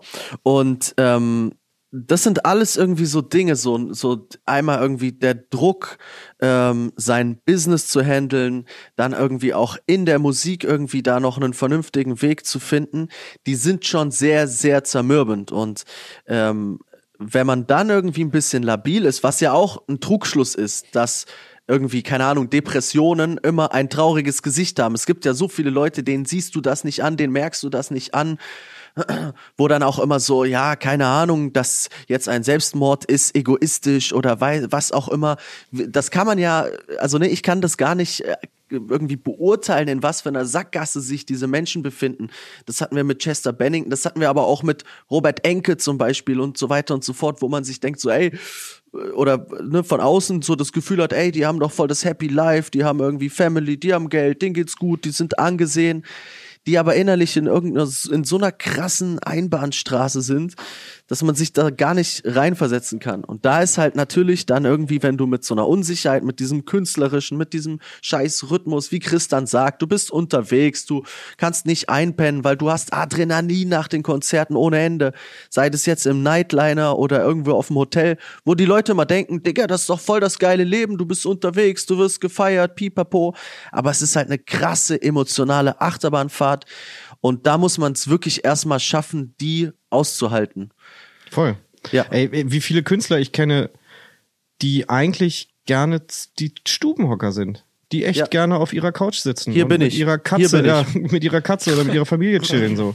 Absolut. Und dann müsst, dann musst du raus und du hast so einen Druck auf dem Kessel und äh, dann hast du die Plattenfirmen, die dir auf die Schulter tippen. Dann hast du vielleicht auch deine Mucker, die sagen, ey, wieso spielen wir denn so wenig Konzerte? Ich muss doch Geld verdienen und so. Und das, also auch, also auch Menschen wie Clouseau oder so, die an bestimmten Punkten tauschen die irgendwann eine komplette Band mal aus, weil es einfach nicht mehr geht, weil du musst einfach diese Last loswerden, weil du trägst so viel Verantwortung. Ich meine, wenn wir mit Revolverheld losfahren, dann sind acht LKWs, vier Busse und 40 Mann unterwegs. So. Und dann wird Johannes dann krank zwei Tage mhm. vor dem Konzert. So, stell dir mal vor, was in dem Kopf losgeht. Es ist völlig legitim so, aber du kannst es ja trotzdem nicht abschalten. Ja, das und unterm Strich ist er dann Druck. darüber hinaus, ne, als derjenige, der da steht, der das performt, der irgendwie die Texte präsentiert, dann auch einfach, ne, trägt diese Last nicht nur, ich darf jetzt nicht krank werden, sondern ich muss auch noch im Studio drumherum genau. funktionieren. Ich muss eigentlich immer funktionieren. Ich habe diesen Druck von acht LKWs und weiß der Geil, wie vielen Leuten, die davon ernährt werden irgendwie auf meinen Schultern. Ja. Das ist schon, das ist schon sehr, sehr intens auf jeden Fall. Könnt ihr vielleicht einmal beschreiben, wie das ist? Also, ist, glaube ich, kann keiner, also Daddy und ich und glaub, die meisten Leute draußen einfach nicht nachvollziehen, dass man auf der Bühne steht vor, ob es nun 500 oder 5000 Leute sind, aber was das für ein Gefühl ist und dann geht man da raus und dann ist ja, ist ja innerhalb relativ kurzer Zeit Stille. Dann, dann duscht man nochmal, kann man danach vielleicht nochmal irgendwie, keine Ahnung, ein bisschen Bier äh, oder, oder andere Themen äh, nach, dem, nach dem Konzert und dann ist man ja mehr oder weniger alleine. Ist das, ist das nicht ein Gefühl, wo man auch irgendwie sich verliert? Ja, also total. Ich habe gestern gerade festgestellt, ich bin ja gerade jetzt mit Zoe äh, Wies auf Tour, gestern Auftaktshow in Wien gehabt. Voller Erfolg zum Glück. Ähm, und kleiner Club, 400 Leute, pickepacke voll. Äh, übrigens alle mit FFP2-Maske. ich, ich, toi, toi, toi. Ähm, und ich habe gemerkt, wie sehr ich das vermisst habe. Dieses kleine Clubs spielen, dann gehst du runter, dann ziehst du dich um. Es gibt eh nur eine Dusche, das heißt, du kannst dich anstellen oder man duscht einfach nicht. Und dann gehst du irgendwie da in den Biergarten und kannst einfach mit den Leuten quatschen. Wenn wir mit Revolver zum Beispiel Arena-Shows spielen, dann ist genauso wie du sagst, ist total unromantisch. Du kommst von einer riesigen Bühne wurdest irgendwie von 13.000 Leuten angeschrien, gehst nach hinten, überall gleißend helles Neonlicht, gehst dann in irgendwelche äh, Sportduschen oder so und jeder Raum sieht gleich aus und plötzlich, das ist wirklich wie so eine Parallelwelt, in die man kurz geht. Es ist, finde ich, eh immer, also wie gesagt, Jonas steht ja vorne und muss noch viel weiter rein sozusagen in die Menge als ich. Aber das ist eh, du, das ist wie eine Parallelwelt. Du gehst raus, dann ist plötzlich völlig Halligalli, dann muss man teilweise aufpassen, dass das Adrenalin einen nicht so überrascht, dass das komplette Konzert an einem vorbeifliegt. Also wenn man zum Beispiel nicht ganz fit ist, finde ich auch krass schwierig. Das hatte ich mal, da bin ich von, äh, von einer Cat Frankie Tour direkt zur Disaster Tour, um dann direkt mit Revolverheld ohne Tage dazwischen auf Tour zu gehen. Ich kann mich an die ersten vier Konzerte nicht mehr erinnern. Und die waren teilweise vor, vier, äh, vor 10.000 Leuten. Und ich weiß, nur noch, dass meine Freundin zum Beispiel schwanger am Backstage geschlafen hat. An mehr kann ich mich nicht mehr erinnern, weil ich so fertig war. Und dann gehst du da rauf und dann ist es wie so ein ganz skurriler Film. Und dann kommst du runter und denkst so, was war das eigentlich gerade für ein surreales Ding? Und jetzt bin ich wieder, jetzt habe ich kurz einen Tag zu Hause und muss den Müll rausbringen. Das passt irgendwie alles nicht so richtig zusammen. Also es ist echt Parallelwelt, finde ich, auf der Bühne auf jeden Fall. Ja, und das stimmt auch. Irgendwie so dieses Anwesendsein. Also jetzt, wo du es gesagt hast, geht mir das auf jeden Fall auch so, dass ich ganz oft tatsächlich einfach abwesend bin. Und dann gibt es ja irgendwie nach dem Konzert so zwei Möglichkeiten. Entweder die Flucht nach vorn, yo, ich trinke jetzt was, ich feiere ein bisschen, pipapo. Oder halt eben dieses Zurückziehen was eigentlich beides nicht gut ist. Ne, Gerade wenn du auf Tour bist, dann bleibt eh nicht viel Platz für, ey, ich gehe jetzt mal feiern und Rockstar Live und Pipapo. Das ist, das kannst du mal mit Anfang 20, kannst du das mal bei deiner ersten Tour machen. danach merkst du aber auch, und ich bin jetzt noch nicht so alt, aber danach merkst, merkst du auch ganz schnell, das ist kein dauerhafter Zustand, den du durchziehen kannst. Ne? Ja. Und äh, das ist nicht gut, aber genauso dieses, yo, ich ziehe mich jetzt zurück auf mein Hotelzimmer und buff, auf einmal ist still. Ich habe meistens dann irgendwie einen Tinnitus auf dem Ohr. Ich habe viel zu viel geraucht vor dem Konzert, weil ich nervös bin.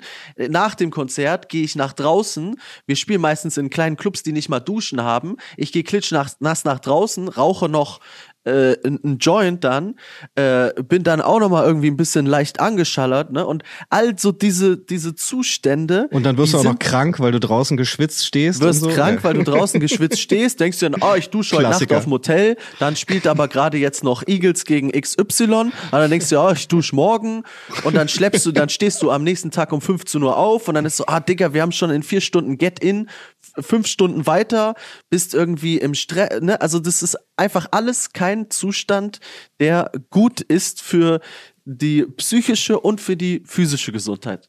Genau. Das Schönste muss man sagen, finde ich, was es ein, ein, ein bisschen unter einen Hut kriegt, sind Sommerfestivals, finde ich so. Tatsächlich. Wenn es schön ja. warm draußen ist und dann kannst du dich noch mit allen hinsetzen und irgendwie das ist so genau das Zwischending von dem, was du beschrieben hast. Man hat nicht voll Heckmeck, voll Geballer, ja. aber man hat auch noch ein bisschen nette Leute um sich rum. Darum man geht's ja auch. Man trifft andere noch, genau. man äh, ist irgendwie ein bisschen nochmal in anderen Umfeldern, man betrifft befreundete Bands, MusikerInnen. Was dann aber für mich zum Beispiel auch häufig eine Ablenkung ist, ne? Ja. wo ich dann einfach, ja, jetzt quatsche ich mal mit dem Chris hier und jetzt bin ich da mal ein bisschen raus, ne? was dann, okay, jetzt rauche ich vielleicht zehn Zigaretten weniger, weil ich dann weniger nervös bin, weil ich mit Chris irgendwie ein nettes Gespräch habe, was ja aber auch nur ein Zustand von Ablenkung ist, so unterm ja. Strich. Aber witzig, dass es dir genauso geht. Zum Beispiel zu viele Gäste auf dem Konzert, auch überhaupt nicht gesund. Dann ja. suchst du drei Songs lang deine ganzen Gäste, damit du den einmal zuzwinkern kannst. Also völliger Schwachsinn. Also eigentlich, aber ja, es ist schwer. Es ist schwer, wirklich, so wie, so wie äh, Jonas gesagt hat, es ist schwer, so die Mitte zu finden. So dieses da anwesend sein ist eigentlich gut gesagt. Wirklich anwesend zu sein und so dieses Aufsaugen von allem, das ist so schwer. Wirklich. Aber wenn wir in Hamburg sind, dann, dann zwinkerst du uns schon zu. Ja, Oder euch bleiben wir gleich ja. im Biergarten draußen? Das Euch, euch sehe ich ja, genau, ja, wahrscheinlich besser so, ja. Was ich also ich glaube, man kann den, den, den Club 27 nicht, nicht nennen, wenn man über, über die ganzen Themen spricht, die wir vorhin irgendwie hatten. Ich, für mich ist es immer noch so ein bisschen ein Thema, dass Künstler und, und ich glaube, Musiker ist eine der, der reinsten Kunstformen, die es dann in irgendeiner Form gibt, ja schon aber auch insgesamt anfälliger aus meiner Sicht sind für die Themen, weil es da geht es natürlich auch um, um, um Wertschätzung auf der Bühne, gesehen werden, äh, sehr, sehr, das hast du, Jonas, am Anfang gesagt, sehr die eigenen Emotionen rauslassen. Ich finde, man macht sich auf der einen Seite auch angreifbar, angreifbar, auf der anderen Seite sind Künstler oft auch sehr sensitive, sehr sensible, sehr ähm, sehr, sehr, sehr Menschen, die noch ein bisschen mehr auf der Suche sind, die nicht irgendwie das hingeben, sondern eigentlich immer sehr dicht an irgendwie Themen auch dran sind. Ähm, das, das glaube ich, spielt da mit rein, oder? Ähm, das ist ja jetzt irgendwie ein Punkt, den wir jetzt gerade so in den letzten zehn Minuten sogar noch außen vor gelassen haben. Ne? So dieses sich intensiv mit den eigenen Emotion Emotionen auseinanderzusetzen, irgendwie, sei es jetzt in Textform oder irgendwie melodisch. Und ich muss auch sagen, und das geht nicht nur mir so, sondern das geht ganz vielen anderen MusikerInnen auch so, du schreibst halt auch die geilsten Songs, wenn es dir scheiße geht, so. Ne? Und das, äh, diesen Satz werdet ihr wahrscheinlich schon ganz häufig irgendwo gehört haben oder noch hören. Das ist einfach ein Fakt. Und auch so ein bisschen, auch da mag ich so diesen zwischen äh, Trance-Zustand von, ah ja, ich bin jetzt ein bisschen stoned, ich bin noch nicht zu stoned, aber ich bin so ein bisschen stoned oder ich habe eine kleine Mische getrunken und hin und her, ne? Das kommt ja dann auch alles dazu. Und dann machst du so einen Text und schreibst irgendwie einen Song und bastelst das so für dich. Ich bin da, wie gesagt, auch ein Stubenhocker, der super gern alleine für sich hier in seinem Homestudio Musik macht.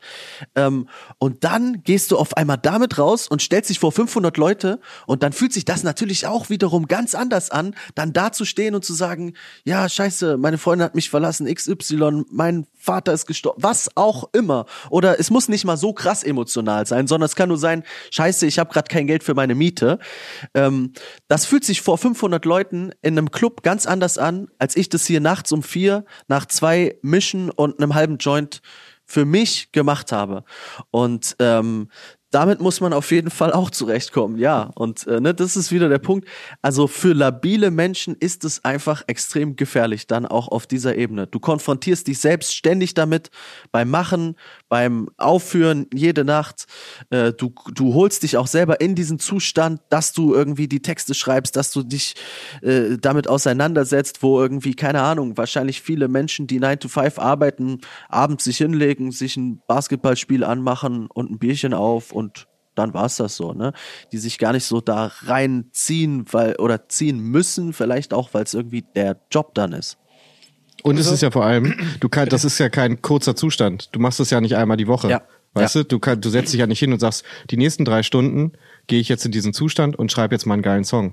Sondern das zieht sich ja über Tage, Wochen, Monate, Jahre hin, dass du irgendwie in irgend- Beziehungsweise du versetzt dich ganz oft in diesen Zustand oder bist in diesem Modus und bist dann auch auf einmal nicht kreativ. Ne? Das kommt ja da auch noch dazu. klar. Dann äh, gerade eine Phase bei mir, ich ist gerade nicht tragisch, weil ich sitze auf 30 Songs, aber manchmal hast du eine Schreibblockade, die geht einfach zwei Monate, drei Monate, vier Monate, fünf. Digga, das nimmt mich so auseinander oder das hat mich teilweise so auseinandergenommen und dann sitzt du da abends und denkst dir, was soll ich noch machen? Wie viele Joints soll ich noch rauchen? Was kann ich noch verändern? Ne? Äh, Ne? Also ich nehme jetzt so diese Joints so als, als Aufhänger klar. immer, weil das bei mir gerade schon auch ein Ja, bisschen nur sym- Fundament ist ja klar, nur symbolisch. ähm, und ne, das kommt ja dann auch noch dazu, so der, der Misserfolg, der ja einfach ein ganz großer Teil ist. Ne? Du, schreib, du setzt dich ja nicht hin und schreibst dann den einen Song und das wird der Hit, das wird die goldene Schallplatte, sondern du hast ja vorher 20 andere Songs geschrieben, die, naja, halbgeil waren, die aber auf dem Weg dahin irgendwie diesen Prozess erst geschaffen haben für die goldene Schallplatte oder was auch immer dann. Ich muss übrigens, ich muss noch mal einen Song, äh, äh, wenn ich es darf, in den in die Lockerroom Sounds mit reintun, Chris, der Natürlich. genau das Thema angeht. You can't fix this ähm, von der Sound City äh, Platte, die wo Taylor Hawkins auch mit eingespielt hat, äh, der eigentlich genau das sagt. Also äh, Drogen können das Thema nicht lösen und trotzdem gerade bei Taylor Hawkins hat das, glaube ich, sein Leben lang, das hat er ja auch mehrfach gesagt, versucht mit Drogen zu lösen und äh, hat dann gesagt, er hat es übertrieben Anfang ähm, der 2000er vor 20 Jahren, da lag er dann zwei Wochen lang äh, im Koma und ähm, meine Befürchtung ist, dass er es jetzt vielleicht wieder übertrieben hat und jetzt eben kein Glück hatte. Die Doku Back and Forth kann man da sehr empfehlen. Da wird das Ganze thematisiert, dass auch Dave Grohl bei ihm am Bett sitzt und sagt, Alter, lass die Scheiße. Ich kann nicht nochmal sowas mitmachen. Da wird er, glaube ich, auch thematisiert, dass, weil wir vorher über Everlong gesprochen haben, dass Dave Grohl ja nie zufrieden war und nie jemanden gefunden hat, der seinen Ansprüchen genügt. Und, äh, und Mhm. die Studioversion von Everlong 1997, ähm, da werden die Drums von Dave Grohl, äh, Grohl gespielt, obwohl dann kurz danach Taylor Hawkins zur Band gestoßen ist und, glaube ich, dann sogar im Musikvideo äh, als Schlagzeuger Naja, auftritt. Und, und, und, und die Band Foo Fighters hatte einen Schlagzeuger, der offizielles Mitglied dieser Band war, Ja, ja, ähm, genau. der es versucht hat einzuspielen und Dave Grohl Ja, hat aber genau. gesagt, das ist, das ist nicht gut genug. Also auch das ist ja brutal und der ist rausgeflogen und dann äh, hat er ähm, bei einem Gig von Alanis Morissette äh, Taylor Hawkins kennengelernt und äh, die haben sich angeguckt und mochten sich und äh, er hat mal gesagt, Brother from another mother. Also am Ende, ich glaube, um das nochmal zu Ende zu machen, äh, was du am Anfang gesagt hast, Chris, ähm, ich ich bezweifle, dass die Foo Fighters in der Art und Weise weiter existieren. Also ich glaube nicht, ich kann mir Das nicht vorstellen, ja dass Dave. Grohl das macht. Das sind halt nicht mehr die Foo Fighters. Wer da noch mehr Informationen haben möchte, meine Frau hat sich jetzt bestellt. Storytellers, also ich meine, das Timing ist natürlich auch Lese ich, lese ich auch gerade. Sensationell. äh, frisch rausgekommen äh, von, von Dave Grohl. Genau, und äh, ja, und genau jetzt kommt es raus. Da, da spricht er natürlich auch über, über die Beziehung zu Taylor Hawkins, weil Jonas das vorhin angesprochen hat. Die besten Songs schreibst du halt, wenn es dir scheiße geht oder wenn du drauf bist. Und äh, ich habe vorhin die ganzen Grunge-Größen da genannt. Ich glaube, es ist kein Zufall, dass so viel, so viel Tote aus dieser, aus diesem Genre, aus diesem verregneten, düsteren Herzschmerz-Genre kommen. Ähm, auf der anderen Seite hast du natürlich auch immer diese, ähm, dieses Bild des traurigen Clowns, wenn wir jetzt mal wieder Künstler allgemein nehmen. Und der Tod, der mich am meisten entsetzt hat bis jetzt, war Robin Williams. Ich Ja. werde in meiner äh, Rubrik mit den Filmen meines Lebens auch noch auf ihn zu sprechen kommen in den nächsten Wochen, aber das hat mich total traurig gemacht, also schockiert, wie auch immer. Ich war wahnsinnig traurig, weil ähm, ja, also ich und ich, da saß ich auch mal im Lustspielhaus in München. Das ist eine Theaterbühne, die die sehr bekannt ist in Schwabing. Und da saß ich dann auch mit Kabarettisten und die hatten dann irgendeinen so Agenten dabei, der vor Ort war. Und da ging es auch um das Thema, ob nicht ähm, gerade lustige Menschen vermeintlich eigentlich eine traurige Seele fast haben müssen, um so lustig sein zu können. Und da habe ich jetzt nicht so viel Widerspruch bekommen von den Beteiligten. Also ich weiß nicht, ob das die Grundvoraussetzung ist, aber genauso wie fertige Musiker die besten Songs schreiben, eventuell. Naja, wenn, es vielleicht gute Laune ist und es gut da ist, kriegen wir Scooter und die, den Ketchup-Song. Also, und das ist so mein Gefühl von, Ah ja, das- äh, wie entsteht Schwarz und gute Weiß, es Musik? gibt schon- Meistens es ist es gibt ja Grau immer vom. Drama. Ja, Bei dem Thema, bei dem Thema kann ich übrigens sehr den Podcast Hotel Matze empfehlen. Die Folge mit Kurt Krömer, das ist wirklich krass. Der Ja, erzählt zwei genau. Stunden, Gutes zwei Stunden lang Gutes Beispiel, ja. von seiner äh, vom Klinikaufenthalt wegen Depressionen und das ist wirklich, das ist so ehrlich und so nah und ich finde Kurt Krömer so unendlich witzig als Berliner ja sowieso kann ich sehr empfehlen. ja, aber das, das trifft's und genau das sagt er Beste ja, glaub Beispiel ich auch. eigentlich, genau. Ja. So, wie kommen wir denn jetzt zu Football zurück? Genau, ich, Jonas, ich würde würd gerne mit dir noch mal ein bisschen über die Liebe zur NFL reden. Die ist für dich ja eigentlich auch ein bisschen dramatisch, ähm, bis vor ein paar Jahren endlich der, der Super Bowl-Sieg äh, gelang. Ähm, die Eagles haben nun auch nicht wirklich immer Erfolg. Ich finde das ganz spannend, weil ich glaube ich ganz viele deutsche Eagles-Fans äh, Fans geworden sind, weil sie einen Film mit Mark Wahlberg sich angeguckt haben. Äh, Invincible, unbesiegbar mit Vince Papali als, als, als der Star. Auch eine super spannende Geschichte. Und äh, ich wollte einfach ver- verstehen, wie bist du denn zur, also du hast vorhin schon so kurz angemerkt über ein Trikot, aber wie bist du denn äh, zu deiner Liebe zu deinem Verein gekommen? Also den Film habe ich tatsächlich auch nie gesehen. Ne? Also auch da bin ich raus. Ähm, genau, ne, wie schon gesagt, das fing ganz banal an. Ich habe dieses Trikot gesehen auf diesem, das war so ein Flohmarkt, Secondhand, irgendwas in Dublin und habe gedacht, geil, das Ding ziehe ich mir. Bin damit ein bisschen rumstolziert. Äh, war damals schon äh, NBA-Fan und da fing das so für mich an mit, ich bin fertig mit der Schule. Ähm, ich habe dann noch irgendwie so ein Jahr so Dings gemacht, Bundesfreiwilligendienst. Und dann fing das an für mich mit, ey, ich bin jetzt Musiker, ich bin jetzt freischaffend, ich kann die ganze Nacht wach sein. Was mache ich denn jetzt? naja, und dann war es halt immer mehr NBA, NFL. Ähm, und da fing das für mich dann so richtig intensiv an. Und ähm, dann habe ich halt erstmal angefangen, Eagles-Spiele zu gucken, weil ich gedacht habe, naja, ich habe halt ein Trikot von denen. Und dann ging das aber auch ratzfatz von, yo, alles klar, die spielen ja schon sonntags um 18 Uhr. Und dann war das plötzlich, ey, da sind noch zwei, drei Homies, die gucken das auch ganz gerne. Und dann war das auf einmal so, wir sitzen mit 15 Dudes irgendwo in der Gartenhütte und haben uns irgendwelche Trikots an die Wände getackert. Und es ist jetzt Any Given Sunday, wird jetzt hier zelebriert und äh, Chicken Wings gefressen. Aber den Film hast du gesehen, oder? Nee, nee. Ich gucke keine Filme. Ich bin tatsächlich eine, eine Football-Film-Empfehlung. Any Given Sunday sollte man geguckt haben. Da machen wir ja auch glaube, noch eine Folge, haben wir gesagt. Ich glaube tatsächlich, ich habe keinen einzigen Football-Film geschaut. Ich glaube tatsächlich, dass ich keinen einzigen Football-Film geschaut Aber habe. schau Das dir, wär- schau dir unbesiegbar mit Marky Mark an. ich das schaue ja jetzt sogar ein erstmal The Pig an. The Pig. Ich finde übrigens, die Story von The Pig lässt sich irgendwie auf Seahawks-Fans übertragen. Je mehr ich drüber nachdenke, nebenbei. Nein, nein, wir haben kein Trüffelschwein verloren. Weil- es kommt ja nicht wieder. nee, nee, Ich nee, nee. musste- das ich Trüffelschwein nicht- kommt jetzt. Du hast ja deine Frau verloren Ich sozusagen. muss nicht nach du Colorado. versuchst sie jetzt zu ersetzen. Ja, okay, stimmt. Und wie ich damit The fertig Pig werde, ist jetzt dann, der nächste, ja. dann kommt Bruce Springsteen ins Spiel. Ich sag's dir. So, Ich will- also ja, Pimp Jonas, könnte ich- sich eigentlich so gut die, die Offseason vertreiben mit den ganzen Filmen, die er nicht gesehen hat. Aber nein, macht er nicht. Aber hast du denn Serien geguckt? All or Nothing, Hard Knocks. Nö. Also ich glaube, All or Nothing habe ich mal reingeschaut. Aber das ist ja das Ding bei mir. Ich schaue ja auch die ganze Zeit NBA. Ich schaue die ganze Zeit Fußball. Und dementsprechend ist jetzt für mich gerade keine Offseason, sondern es ist so geil, Digga. Die NBA geht gerade auf die Playoffs zu. Das ist Let's geil, go. stimmt. Ne? Also es gibt immer etwas zu tun. Ähm, und dann ist es ja auch so im Sommer sind einfach Festivals. Da bin ich die ganze Zeit unterwegs hier und da, pipapo. Dann bin ich eh ein bisschen raus. Und dann ist für mich so, also ich bin auch gerade völlig raus. Und dann ist für mich so, oh, September, geil, geht so langsam wieder los. Meine Jungs, was ich jetzt eben meinte, ne, wo das dann so anfing, wir gucken mit 15 Leuten in der Gartenhütte. Das war dann eigentlich eher so ein kollektives Ausnüchtern am Anfang. Sonntags, was haben wir zu tun? Ja, lass mal hinsetzen. Wir sind irgendwie alle noch ein bisschen kaputt und rekonstruieren mal den Abend von gestern. Und mittlerweile ist das dann zu so einem Ding geworden von wegen, jetzt steht der Draft an, da sitzen zehn Leute, haben irgendwelche Excel-Tabellen und ja, das hier ist der Draft Prospect Nummer 14 und ich gehe halt dahin und sag so, yo, wer ist wohin gewechselt? Hm, ich guck mal, was abgeht und slide dann wieder ganz entspannt in die neue NFL-Season rein. Da klingt nicht nach viel Platz für Filme und Serien. Das, Das stimmt. stimmt, ja.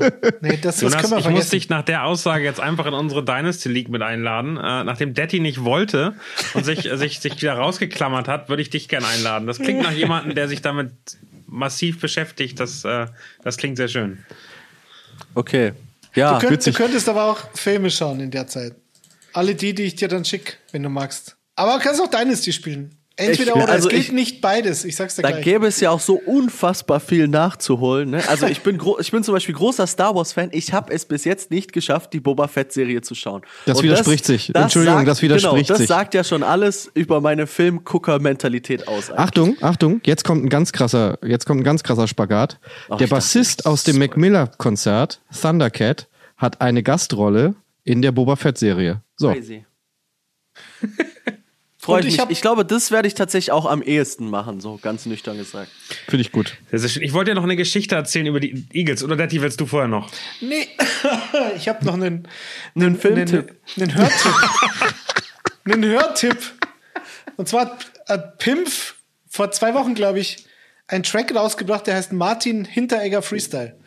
Das Ja. wollte ich hier nicht unerwähnt lassen. Weil er ja so viele Sportarten schauen muss, der hat ja keine Zeit für Filme. Aber auf Habe die Playlist. habe ich die Werbung Eintracht Frankfurt auch gar nicht, gar nicht gesagt, bevor Das, du hier äh, Werbung machst, Detti. Nee, aber das wäre schön, wenn dieses Lied in die Spotify-Liste kommt. Das Martin Hinteregger Freestyle. Oder Nachbarschaft. Oder Nachbarschaft soweit- ist der, ist soweit der so ganz gut. aktuelle tatsächlich. Ja, ja, ja. Wieso Ich haben wir eigentlich, eher an dein.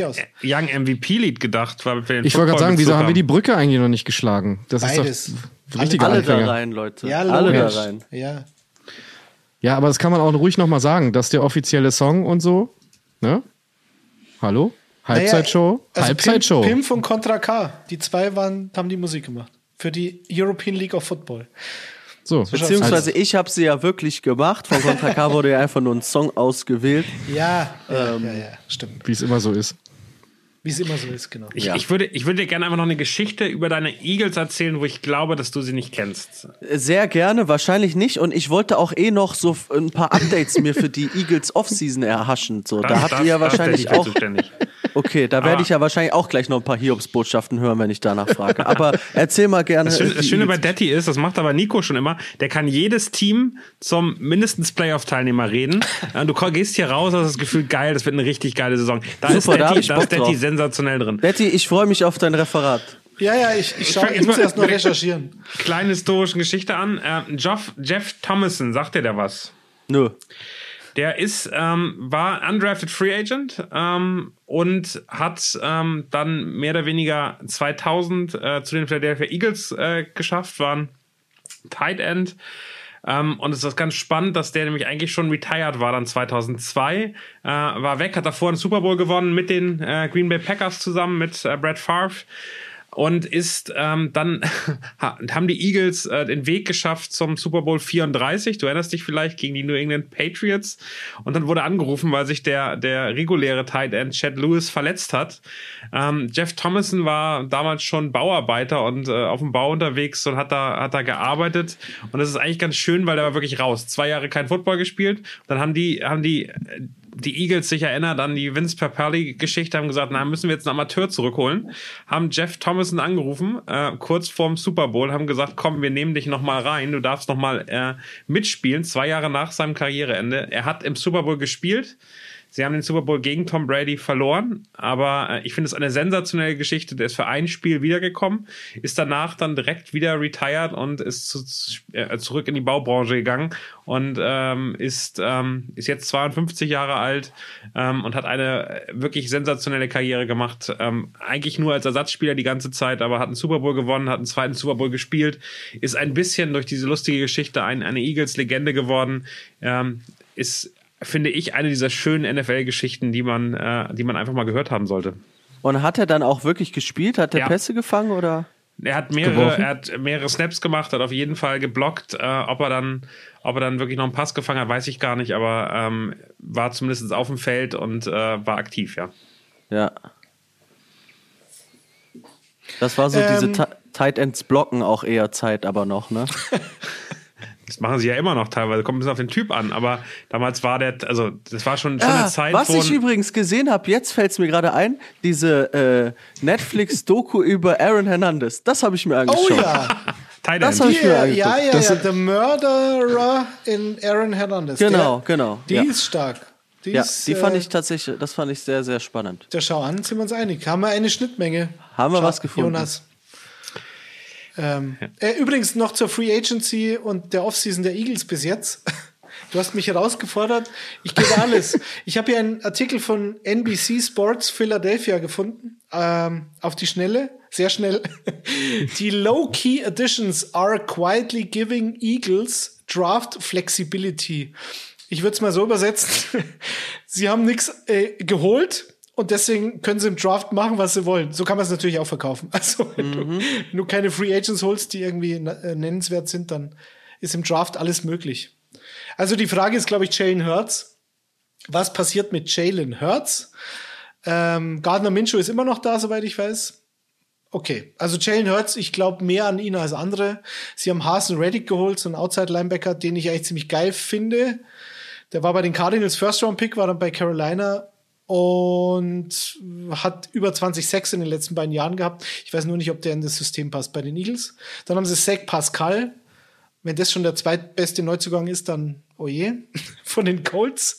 Und sie haben Kizir White, einen Linebacker, geholt, der, glaube ich, besser ist als dieser Alex Singleton, der der Tackle-Leader war bei den Eagles, aber den haben irgendwie alle Eagles-Fans gehasst. Den fand ich im Fantasy super, aber das ist halt jemand, der tackelt zwar viel, aber halt immer acht Yards zu spät. Also, Aber wenigstens tackelt mal überhaupt noch. ja, einer. natürlich, aber der, hm, schwierig. Aber ich meine, wir sind Das ja auch ein. Fantasy-Podcast. Wir sind ja ein Fantasy-Podcast. Ja. Jalen Hurts wird auf jeden Fall, glaube ich, nicht ganz irrelevant werden.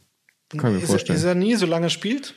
Kann er laufen? Also das war, das war auch die Info, die ich mir rausgegriffen habe. So, du glaubst an Jalen Hurts. Na, ich glaube, ich weiß nicht, ob ich an ihn als NFL-Quarterback glaube, aber ich glaube, dass die Eagles soweit an ihn glauben, dass es mich überraschen würde, wenn sie jetzt im Draft einen Quarterback holen, mhm. solange Gardner Minshew noch im Kader ist, weil der mhm. ist als Backup und als, als äh, Fallback-Option ist der super. Also, Aber ich, ich glaube, glaub, das passt schon. Der wichtigste Move war nicht Move von den Eagles. Also, ich glaube, sie haben aber Glück gehabt, dass sie nicht Calvin Ridley äh, gesigned haben. Das war ja mehr oder weniger schon dann Deal, äh, mhm. bevor er dann sozusagen für eine Saison ähm, äh, suspended worden ist. Ähm, mhm. Wenn das passiert wäre und sie da irgendwie gut was abgegeben hätten und er dann weg gewesen wäre, das wäre, glaube ich, tragisch gewesen und hätte dann mal ein ganz anderes Gefühl gegeben. Da haben sie Schwein gehabt. Ja, ja. Ja wenn das nicht schon klar war, hinter den Kulissen zumindest, um, dann, um es dann doch nicht zu machen. Sagen wir es so. Ja. Warten wir es ab. In der Division ist alles möglich. Und, äh, Wollte ich gerade sagen, das ist das Einzige, an das man sich noch klammern kann. Genau. Die Cowboys, die Cowboys sind nicht besser geworden ohne Amari Cooper. Und mit. Und äh, Carson Wentz ist auch zurück in der Division, ne? Ja. Äh, wunder, wunderbar. Kommandierern. Bei den Kommandierern. Kommandierern finde ich sehr schön. Gut, äh, Daniel, kommen wir zum, zum, zum Mittelpunkt der Sendung, weil es war jetzt nur das Präludium. Wir kommen jetzt zum, zum Hauptthema.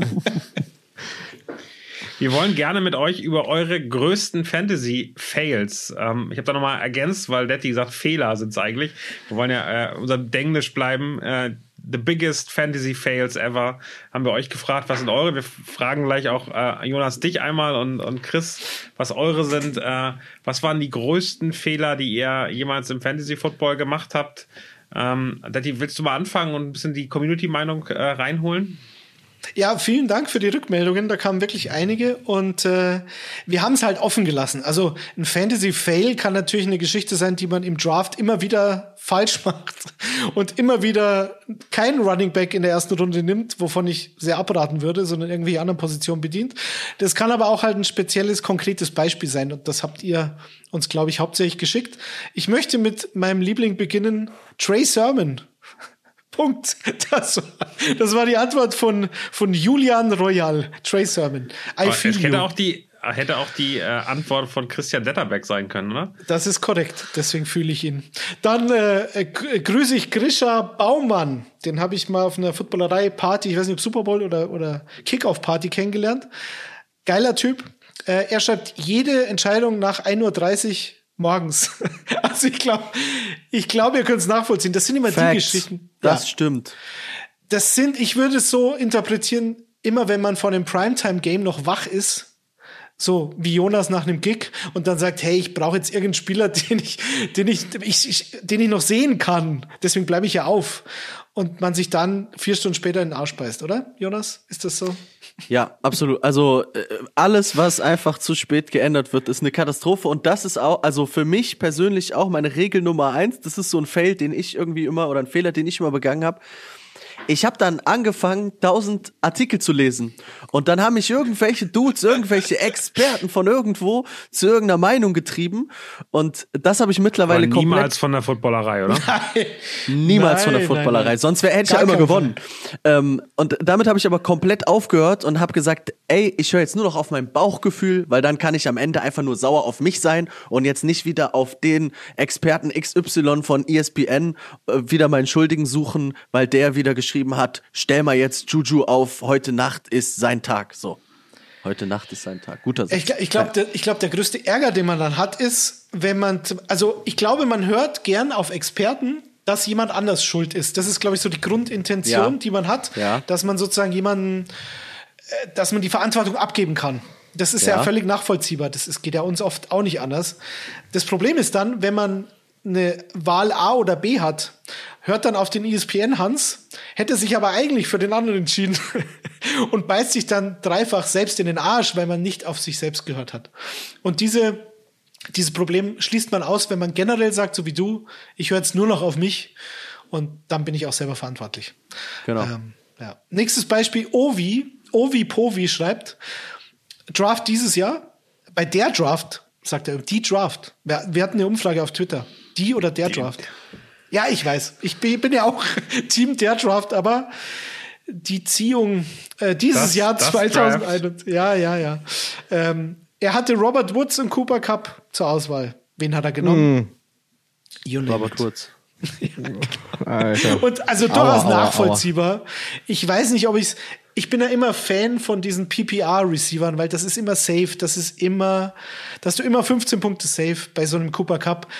Aber man hätte natürlich auch sagen, ja, Robert Woods, da habe ich ein paar Big Plays, der entscheidet mir auch mal ein Spiel.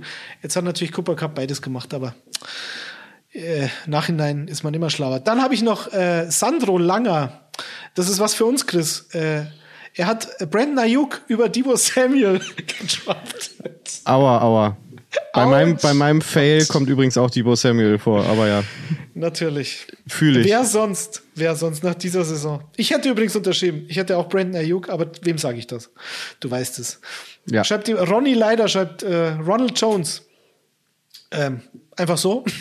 er hat wahrscheinlich darauf gehofft, dass Ronald Jones Leonard Fournette Nee, im Staub nächstes Jahr ein safer, safer Fantasy-Pick, sag ich mal. Äh, Leonard Fournette, ja. Bei Ronald Jones? Ich hab Jones. Chiefs, der wird eine große Rolle in der Offense einnehmen. Ja. Edward Zeller wird die ganzen Bälle fangen. Nee, der wird, die, der wird die Kareem Hunt-Rolle bei, bei den Chiefs einnehmen und das wird Ja, aber du sagst spannend. doch immer, dass Josh Gordon super ist. Ich weiß es nicht. Ja, warte mal ab. Der, hat jetzt, der brauchte das Jahr, um die Read-Offense zu lernen und jetzt geht er ab. Nicht streiten, bitte. Nee, nee. Oder wie Daniel ihn nennt, Flash. Wie er sich selbst nennt. Nein, nein, ihr seid ja Buddies, ist ja okay. Äh, dann schreibt Iron Mike 92. Jonathan Taylor für Clyde Edwards Hilaire zu traden.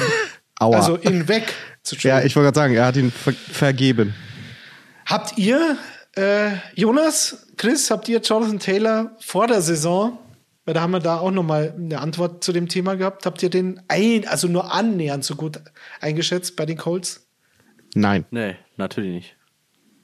Ich glaube, das Problem letztes, also 2020 war das, da gab es Marlon Mack, der war aber dann weg mit einer Achillessehnenzerfetzung und dann war aber dieser Nahim Heinz Zwei- vor zwei Jahren halt immer, immer auf dem Platz und, und Jonathan Taylor hatte 50 Prozent der Snaps.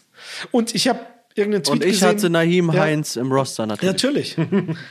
und jeder ging davon aus, ja, der macht mir 10 Punkte safe, Heinz, weil er ja. Ja, der hat ja auch gefangen, genau. Ja. Ja. Und es hat, glaube ich, dieses Jahr, da habe ich so einen Tweet gesehen, ich glaube, bis zur Woche 6 gedauert, dass Jonathan Taylor mehr als 50 Prozent der Snaps hatte. Und dann war natürlich die Rakete. Er hat auch vorher alles draus gemacht aus seinen 50 Prozent, aber danach war er halt RB1 overall. Ähm, Lionheart schreibt, DeAndre Swift, der Zipfelklatscher. Das, ich glaube, er kommt aus Bayern. Das ist jetzt nicht so böse, wie es sich anhört. Und DeAndre Swift war halt verletzt, also ich würde ihn jetzt nicht beschimpfen, das, um Gottes Willen. Äh, Smark schreibt, Le'Veon Bell habe ihn 2018 an Nummer 4 gepickt. Jetzt weiß ich nicht, war er da noch bei den Steelers, Daniel, und hat einen Holdout gemacht oder war er da schon bei den Jets? Ist das wirklich wichtig? Es ist beides, Nee, beides. beides Scheiße. ja. Aber bei den Jets hätte ich es noch eher. Aber ich habe ihn, ich habe ihn in einem Jahr gehabt, ich weiß noch, ich habe ihn in einem Jahr gehabt, wo er richtig noch abgegangen ist. Und dann hat Ja. äh, mein guter Freund Michi hat, äh, hat dann gedacht, geil, den nehme ich Daniel jetzt weg im Draft, hat ihn direkt vor mir weggepickt und äh, hatte dann nicht viel Spaß, weil er einfach äh, die ganze Saison nicht gespielt hat. Ähm, das äh, kann ich mich auch sehr erinnern, ähm, dass der Frust äh, groß war. Ich möchte übrigens sagen, dass ich gerade Madden 22 Face of the Franchise spiele und von den Jets gedraftet wurde und Le'Veon Bell da total durchdreht. Also es liegt am Coaching. Der kann eigentlich spielen, das sieht man bei Madden 22. Ach, du wurdest selbst gedraftet. Ich Aber wurde an zwei 22 gedraftet. war Bell doch schon gar nicht mehr bei den Jets, sondern war zwischenzeitlich äh, bei den Chiefs. Ja, aber die, die, der, was Madden 22 da für die neue Saison gemacht hat, ist eh völlig absurd. Also Ach so. wer mir da auf dem Feld in ganz merkwürdigen Uniformen begegnet, ist witzig. Gut, also du bist, und was bist du dann? Safety oder? Ich bin Quarterback natürlich, hallo? Ach so. okay. Entschuldigung. Ja, ist alles Ähm, gut. Chris Schweiger Face, ein. Face of the Franchise als Ja, Safety ist aber- immer ja, eine Aufgabe. bitte. Es gibt vor allem mit Man dem kann aber Bulli. jetzt Linebacker, man kann es als Linebacker jetzt spielen. Das ist, glaube ich, auch wirklich krass. Das wäre auch das was für dich, glaube ich, deine Position. Mhm. Allen Robinson als Wide Receiver 1 zu draften, schreibt Chris Schweiger 1. Wer- Hatte ihn irgendjemand letztes Jahr? Allen Robinson, irgendjemand? Also Nein. ich ja, ich hatte ihn ja. Nein, halt! Also vor ich Glück Ich habe für ihn mir geholt. das hat dann. sehr viel mehr Spaß gebracht. Ja, ja, ja. Ich habe mir Robinson geholt, als ihn jemand rausgeschmissen hat. Völlig zu Recht. Und ich dachte, mein Gott, ist der dämlich. Wieso schmeißt er den Aber war raus? das nicht in unserer gemeinsamen Liga, in der wir alle Nee. vier waren? Nee, nee, das war meine Heimliga und ich dachte, das ist ein, das ist ein League-Winner. Den hole ich nach Woche 8 und dann geht er ab wie eine Brezen. Aber nix. Ich weiß auch bis heute nicht warum. Jetzt bei den Rams, wirst schon sehen, was da rauskommt. Allen Robinson. Wahnsinn. Äh, vielleicht zwischendrin. Jonas, deine, deine größten Fantasy-Fails. Es gibt keine, eigentlich, aber so halb. Ähm, also ich habe, ich habe auch eine Home-Liga, ähm, wo die letzten zwei, äh, also die beiden Verlierer ähm, am Jahresende ein fettes Festmahl für alle Leute anrichten müssen. Und ich glaube, wir spielen es seit sechs Jahren in dieser Liga. Ich habe die ersten vier Jahre richtig fette Festmale anrichten müssen. ähm, einfach, weil ich immer gedacht habe, nee, ich pick die Spieler, die mir sympathisch sind. Ich hatte absolut gar keinen Bock auf so äh, Taktiks, Maktiks, sondern ich wollte einfach nur geile Leute. Ich habe immer gesagt, ich brauche Teamchemie. Ich brauche geile Typen in meiner Ja. Truppe. Und hab So dann hat Alice übrigens gedraftet auch. Hast du, da, hast du da nur Eagles So hat geholt? Alice Oder- auch weil gedraftet. Chris macht das nämlich auch, der holt sich immer nur Cardinals. Ähm, ich hab, ich hab schon einige Eagles geholt, aber nicht nur, weil dann wäre wieder meine Beziehung zu den Eagles äh, sehr wütend geworden.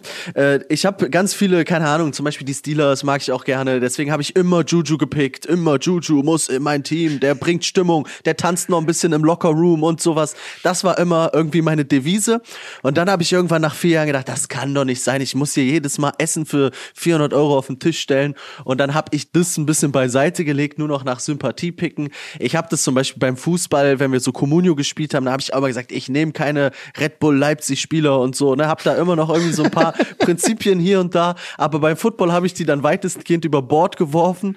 Deshaun Watson würde ich jetzt trotzdem nicht nehmen, aber ich nehme dann jetzt auch mal irgendeinen, keine Ahnung, einen Giants-Spieler oder so. Ne, ich habe zum Beispiel auch keine Spieler genommen, die in meiner Division gegen die Eagles gespielt haben. Ähm, und äh, das habe ich ein bisschen über Bord geworfen und ich glaube, das war so der, der größte Feld, den ich einfach vier Jahre lang äh, lachend in die Kreissäge gerannt bin. Hast du Team, aber relativ schnell, ra schnell rausgefunden. Ziemlich schnelle Fehleranalyse. Vier Jahre, finde ich, ist Ja, äh, habe ich ja eben schon erklärt. In der Offseason war ich ja dann immer raus und bin dann, bin dann im September eingestiegen und mit demselben Fehler Im. Oktober. Ich bin dann im Oktober eingestiegen. ich habe mir mal ein Team angeguckt vom, von, von unserer Liga letztes Mal. Carsten Da Wentz bin ich gespannt. Ja. Quarterback. Ja, nicht so doll. Also da muss ich dazu sagen, an dem Abend hatte ich ein Konzert. Ich glaube, ich habe den ersten Pick Stimmt, du mitbekommen. warst Autopick. und den Rest hat, nee, der Peter von der Backspin hat dann für mich gepickt. Oh, Also- noch schlimmer. Ja, ja, genau. Dann Josh Jacobs als Running Back. Ja. Javante Williams. Glaube ich eher, ein- eher ein Value-Pick dafür, dass, dass Melvin Gordon da noch rumlief. Stefan Diggs ist natürlich sensationell. Wahrscheinlich dein erster Pick gewesen, den automatisch Stefan. Dix tatsächlich nämlich auch ein Spieler, den ich, also in diesen besagten vier Jahren, habe ich auch sowas gemacht wie Stefan Dix. Erste, erste Runde muss ich den haben, weil der ist einfach ein geiler Typ. Äh, auch sowas halt. War dann gerne mal dabei. Den mochte ich einfach so. Und das ist auch übrigens ein, ein Riesenfehler, den ich immer wieder gerne mache. Die Jungs, die letztes Jahr gut waren, die werden ja dieses Jahr auch gut sein. Das kann ja nicht sein, dass Le'Veon Bell auf einmal von einem Superstar zu einem Mülleimer-Spieler wird. Da brauchte ich auch erstmal eine Weile, das zu kapieren. Wo meine Jungs da mit Excel-Tabellen kamen und gesagt haben, hier, der von dem und dem College ist gut. Und ich war so, ja, ich kenne den Namen nicht, ich nehme den nicht. Den kenne ich noch aus dem letzten Jahr. Da bin ich dabei. Ja gut, Stark. aber wann die Klippe Was der kommt. Bauer nicht kennt und so, ne? Ja, aber wann die Klippe kommt, das kann man ja tatsächlich. Also das Le'Veon Bell und vor allem er hat ja ein Jahr Pause gemacht bei den Steelers und Mhm. geht dann zu den Jets. Und natürlich war die O-Line scheiße und so, aber das interessiert halt andere Running Backs auch nicht. Weil ich, was, was ich spannend finde, du hast Gronkowski genommen. Ich glaube, das war eine Enttäuschung wahrscheinlich, nehme ich an. Auch wahrscheinlich relativ früh gepickt.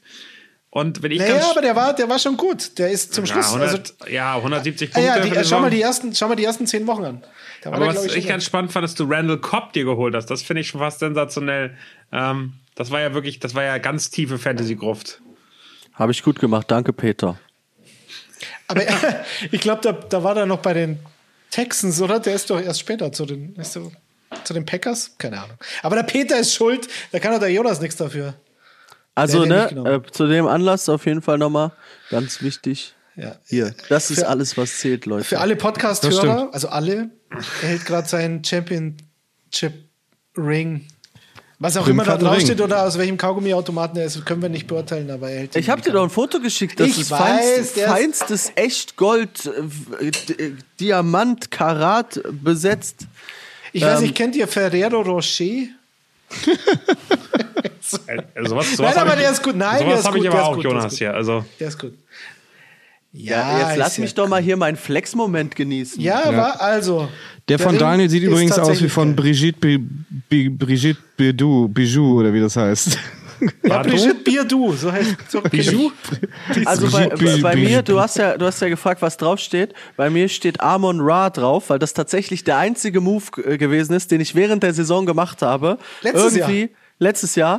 Äh, tatsächlich am, keine Ahnung, Spieltag 9, 10 oder sowas, habe Ja. ich Amon Ra St. Brown dazugeholt. Und wirklich, das war die einzige Edition, weil auch das mache ich mittlerweile nicht mehr, wenn es nicht nötig ist, wegen Bi-Weeks und so, dass ich irgendwie jede zweite Woche Spieler tausche, weil ich wieder sauer auf irgendwen bin. Ja. Das habe ich auch gestrichen.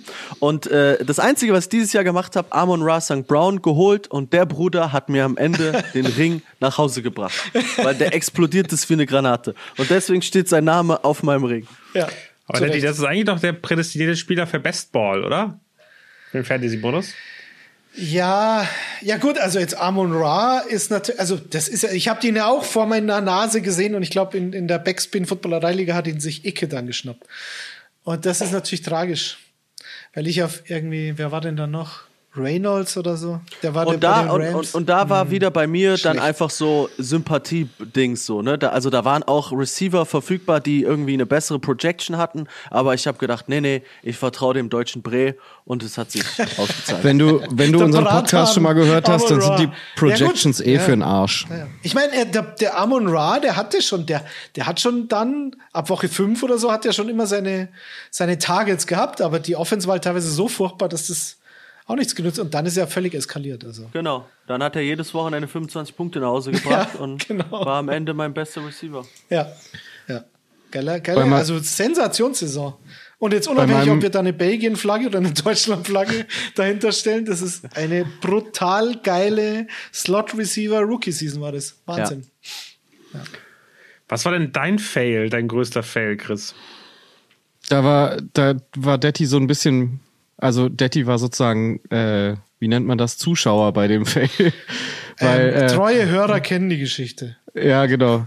Es ist auch immer, aber die tut halt immer wieder weh. Da habe ich Ja. Detti geschrieben, ey, irgend so ein Typ hat mir aus in der Liga, wo ich die Leute nicht alle kenne, hat mir gerade geschrieben, er ist so krasser Debo Samuel Fan und der würde mir dafür äh, Kenny Golladay geben. Können wir da ein T-Shirt machen, Chris? Bitte. The rest is history. Ja. Das war wirklich bitter. Das aber war also bitter, ja. im Nachhinein hätte man es eigentlich. I should have seen, I should have seen it coming. Ich weiß nicht. Also, da, ich weiß es wirklich nicht. Ich also, würde es das- einfach noch mal so machen. Was? Nein, auf keinen Fall. Ich weiß nicht.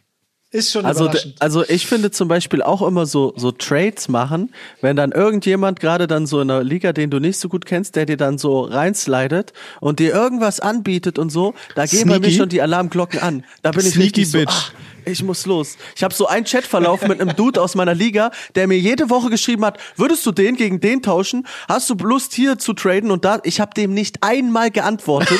Der hat mir wirklich sieben Monate lang geschrieben, ey, hier, das und da. Ich habe dir nicht einmal geantwortet und ich glaube, es war die richtige Entscheidung, weil der mich jede Woche über den Tisch ziehen wollte.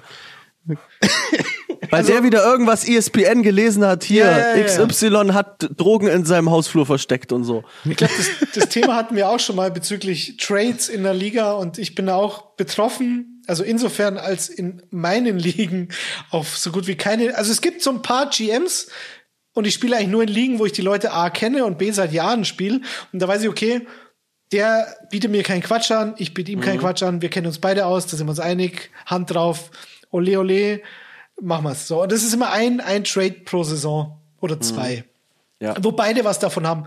Aber in Ligen, wo sich die Leute halt nicht kennen, wo irgendein Dude dich anschreibt, du, du ihm nicht antwortest, der Dude aber jeden Tag 20 GMs anschreibt und 3000 Angebote rausschickt, ähm, dann kommt halt nie was zustande. Und das ist schade, aber es ist halt, es lässt sich, glaube ich, nicht ändern, oder, Daniel? Keine Chance.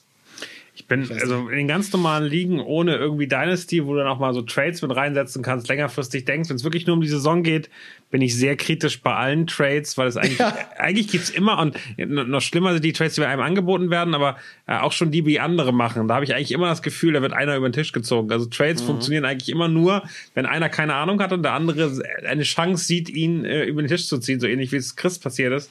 Ähm, du warst auf der falschen Seite, Chris, es tut mir leid. Hä? ist, es, ist es am Ende so, dass, dass, dass zu spätestens nach drei, vier Wochen äh, dann irgendwie immer klar wird, okay, das war's nicht. Und das macht mir teilweise ganze Ligen kaputt. Also es ist so, so ein Trade, wo dann irgendjemand einen klaren Vorteil hat. Das macht es mir kaputt, weil das irgendwie dann in meinem Fairnessgefühl dann irgendwie schwierig ist. Bei uns wird dann immer ein Veto tatsächlich reingeknallt mittlerweile. Da können ja die anderen GMs immer so Veto machen und das wird bei uns mittlerweile strikt unterbunden. Naja, das, also da hatte ich wirklich das Glück, dass ich noch nie, und ich spiele jetzt wirklich schon lang, noch nie in so einer Liga war, wo es so eine, wie sagt man in Kassel, Spitzelwirtschaft, gibt es Vetternwirtschaft, gibt es auch genauso natürlich. Ja, da redet halt so, man einfach Hochdeutsch, ja. In, in Kassel? Kommt der Jonas, kommt er aus der Nähe von Kassel? Haben meine Recherchen ergeben. Ich habe gedacht, der kommt das aus der Nähe einer, einer ganz großen Handballhochburg. Große Waldstadt oder was? Was? Hast du nicht Handball gespielt früher? War das nicht so? Ja, aber das ist keine Handball-Hochburg. Ich habe das Ganze zur Handball-Hochburg gemacht, das ist alles. Tu's im Essen. Natürlich. Jonas war bei wild. Ja, ja, ja. Ähm, ja, genau. Was wollte ich sagen? Ich hab's vergessen. Äh, Vetternwirtschaft. Vetternwirtschaft, ja. Also ich war noch nie in so einer Liga, wo du halt und in meiner Heimliga, wo ich dann auch Commissioner bin und so, das muss ich fast nie machen, weil da, da, da, da traden immer wieder die gleichen, das schon. Es gibt dann so, so Pairings, die zusammenpassen. Aber dann irgendwie so, ja, der eine ist aus den Playoffs raus, der andere ist aber sein Spätzl, die wollen sie, der eine will den anderen verstärken und so, also so ein Quatsch. Habe ich tatsächlich Gott sei Dank noch nie erlebt. Aber da wäre es dann angebracht natürlich, ganz klar. Ja, da wird bei uns wirklich mit allen mit, also da gibt's keine, keine Regeln. Ne, da wird dann am Ende schon nochmal ein Veto eingelegt, aber grundsätzlich wird da gekämpft bis aufs Blut. Und da wird auch jede Woche dir so ein Trade angeboten, äh, auf die Hoffnung, dass du aus Versehen nicht auf Ablehnen, sondern auf Annehmen klickst. Das passiert auch einfach jede Woche. Die wissen halt, wann du, dein, wann du deine nee, sieben Joints drin hast und dann hauen sie genau die so, ja. Den größten Fail hatten wir eigentlich bei uns in der Liga. Äh, Chris ist auch mit drin. Ähm, da hat ein, ein guter Freund von Chris hat aus Versehen, ich weiß gar nicht, wie er das hingekriegt hat, hat einen seiner wichtigsten Spieler oh, gedroppt. Äh, und äh, hat dann uns angesprochen, was er denn machen kann. Weil, Lieben Gruß an Timo. Ja. ja. Ich weiß gar nicht mehr, welcher Spieler das war, aber es war es war schön. Nee, das war, nee, genau, er hat, er hat beim Essen seinem Kumpel das Handy in die Hand gegeben und kriegt es zurück und hat den wichtigsten Spieler gedroppt, weil der da einfach ein bisschen rumgetippt hat. Was sind das auch für Freunde, ey? Ja, Wahnsinn. Ich möchte Wahnsinn. übrigens eine ganz wichtige Zwischenfrage an Pim stellen, was, die wir jedem Gast inzwischen stellen. Daniel, kannst du den Kopf mal kurz ein bisschen zur Seite nehmen? Siehst du auf, da siehst du Travis Kelsey da hinten an der Wand. Ja, ja, wenn du jetzt, wenn du jetzt ganz genau hinguckst, findest du nicht auch, dass der die Hansa Rostock Kogge da auf dem Trikot hat? Hä? In diesem Kreis. Guck mal dahin. Du musst, du musst eine verschwommene mal ein bisschen Han dein Bild noch rüber. Ja, eine ah, verschwommene also. Hansa Rostock Kogge. Also Daniel meine ich, dass man die Kogge Ja, ich sehe das glaube ich nicht. Ja.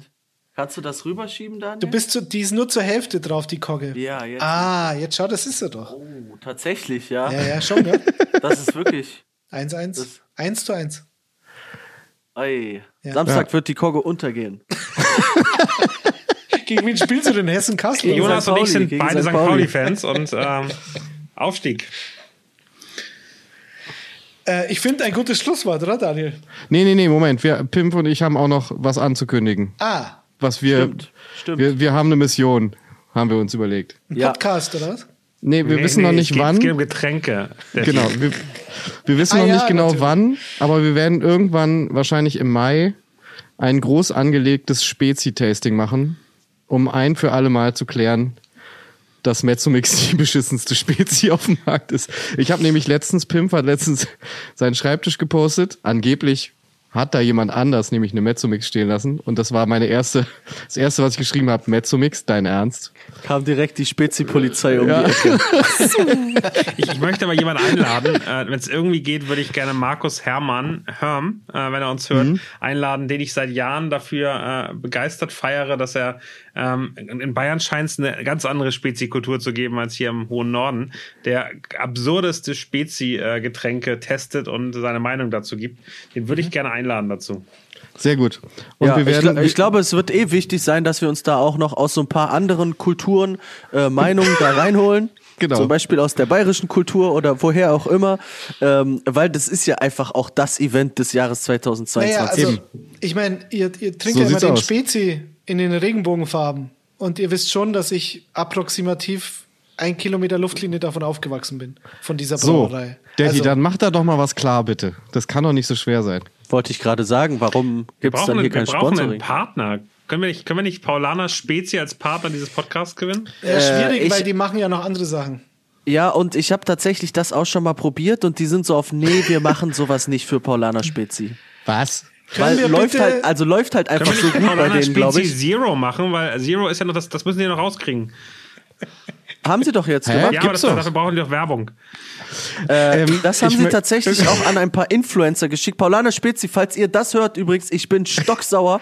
Irgendwelche Pappnasen, Paulana Spezi, hör mal jetzt genau zu. Irgendwelche Pappnasen haben das bekommen als Influencer-Basis und ich habe das nicht bekommen. Ich bin stocksauer. Ich, kann ich total kann, verstehen. Ich kann dich total verstehen. Weißt du, Detti, der Seahawks-Fan, hat ein Chiefs-Influencer-Paket bekommen. Das hat mich auch schon ganz schön aufgeregt. ich möchte auch dazu sagen, das hat, mir, das hat Johannes Strate mir, mir extra noch geschickt. Ja. Äh, und zwar gab es irgendwo, ich glaube auf, auf Instagram gab es eine Umfrage zu den Spezi-Getränken, wo so der Zuckerinhalt und die Koffein, ja, der ja. Koffeinmenge. Funk irgendwo, ne? Genau. Und, und dann stand bei Paulana Spezi einfach nur keine Angabe. Paulana Spezi hat sich nämlich geweigert, eine Angabe zum Koffeingehalt in Paulana Spezi zu machen. Und ich weiß nicht, ob das ein gutes oder ein schlechtes Zeichen ist. Ich bin mir da unsicher. Ich sag's, wie es ist, ist mir egal. Ja, ist Aber mir egal. Weil, also was wir uns da reinschrauben, es ist alles nicht gut. Zucker, Aspartam, was auch immer. Es ist alles nicht gut, aber ja. egal, lass krachen. Aber Wasser schmeckt halt langweilig. So. Aber ich, ich frage mich die ganze Zeit, Detti, was trinkst du da eigentlich die ganze Zeit? Ich bin irgendwo zwischen Rotwein, Merlot, Whisky, Cola oder oder einfach äh, Primitivo. Aber äh, Primitivo kommt in Sideways nicht vor. Es gibt offensichtlich keinen Weinberg in Kalifornien, der Primitivo anbietet. Was ich bedenke, Syrah trinken sie sehr viel. Syrah mag ich aber auch. Jetzt kommt wieder, jetzt kommt wieder ein Stretch. Der Drummer von Bruce Springsteen heißt Max Weinberg. Dankeschön. On that note. ich glaube, wir haben alles gesagt heute, ja. oder? es gibt übrigens eine Doku über Weinberg. Ich würde, nee, ich würde, ich würde gerne, ich würde gerne noch mal einmal, Jonas, äh, die Möglichkeit bieten, etwas Werbung zu machen. Für alle, die jetzt so lange durchgehalten haben. Jonas, was geht bei dir noch ab? Was müssen die Leute auf jeden Fall mitkriegen? Äh, also erstmal danke auf jeden Fall für die Einladung. Es hat richtig Spaß gemacht. Auch so dieses Auf und Ab von lustig zu ernst, pipapo. Äh, äh, wunderschöne, bunte äh, Themenkonstellation. War super nice. Ansonsten ähm, habe ich aktuell ein Playlist-Album am Laufen. Das heißt Final Wave. Da kommen alle drei, vier Wochen kommt ein Song raus. Der füllt diese Playlist auf und eines Tages wird daraus ein Album gepuzzelt.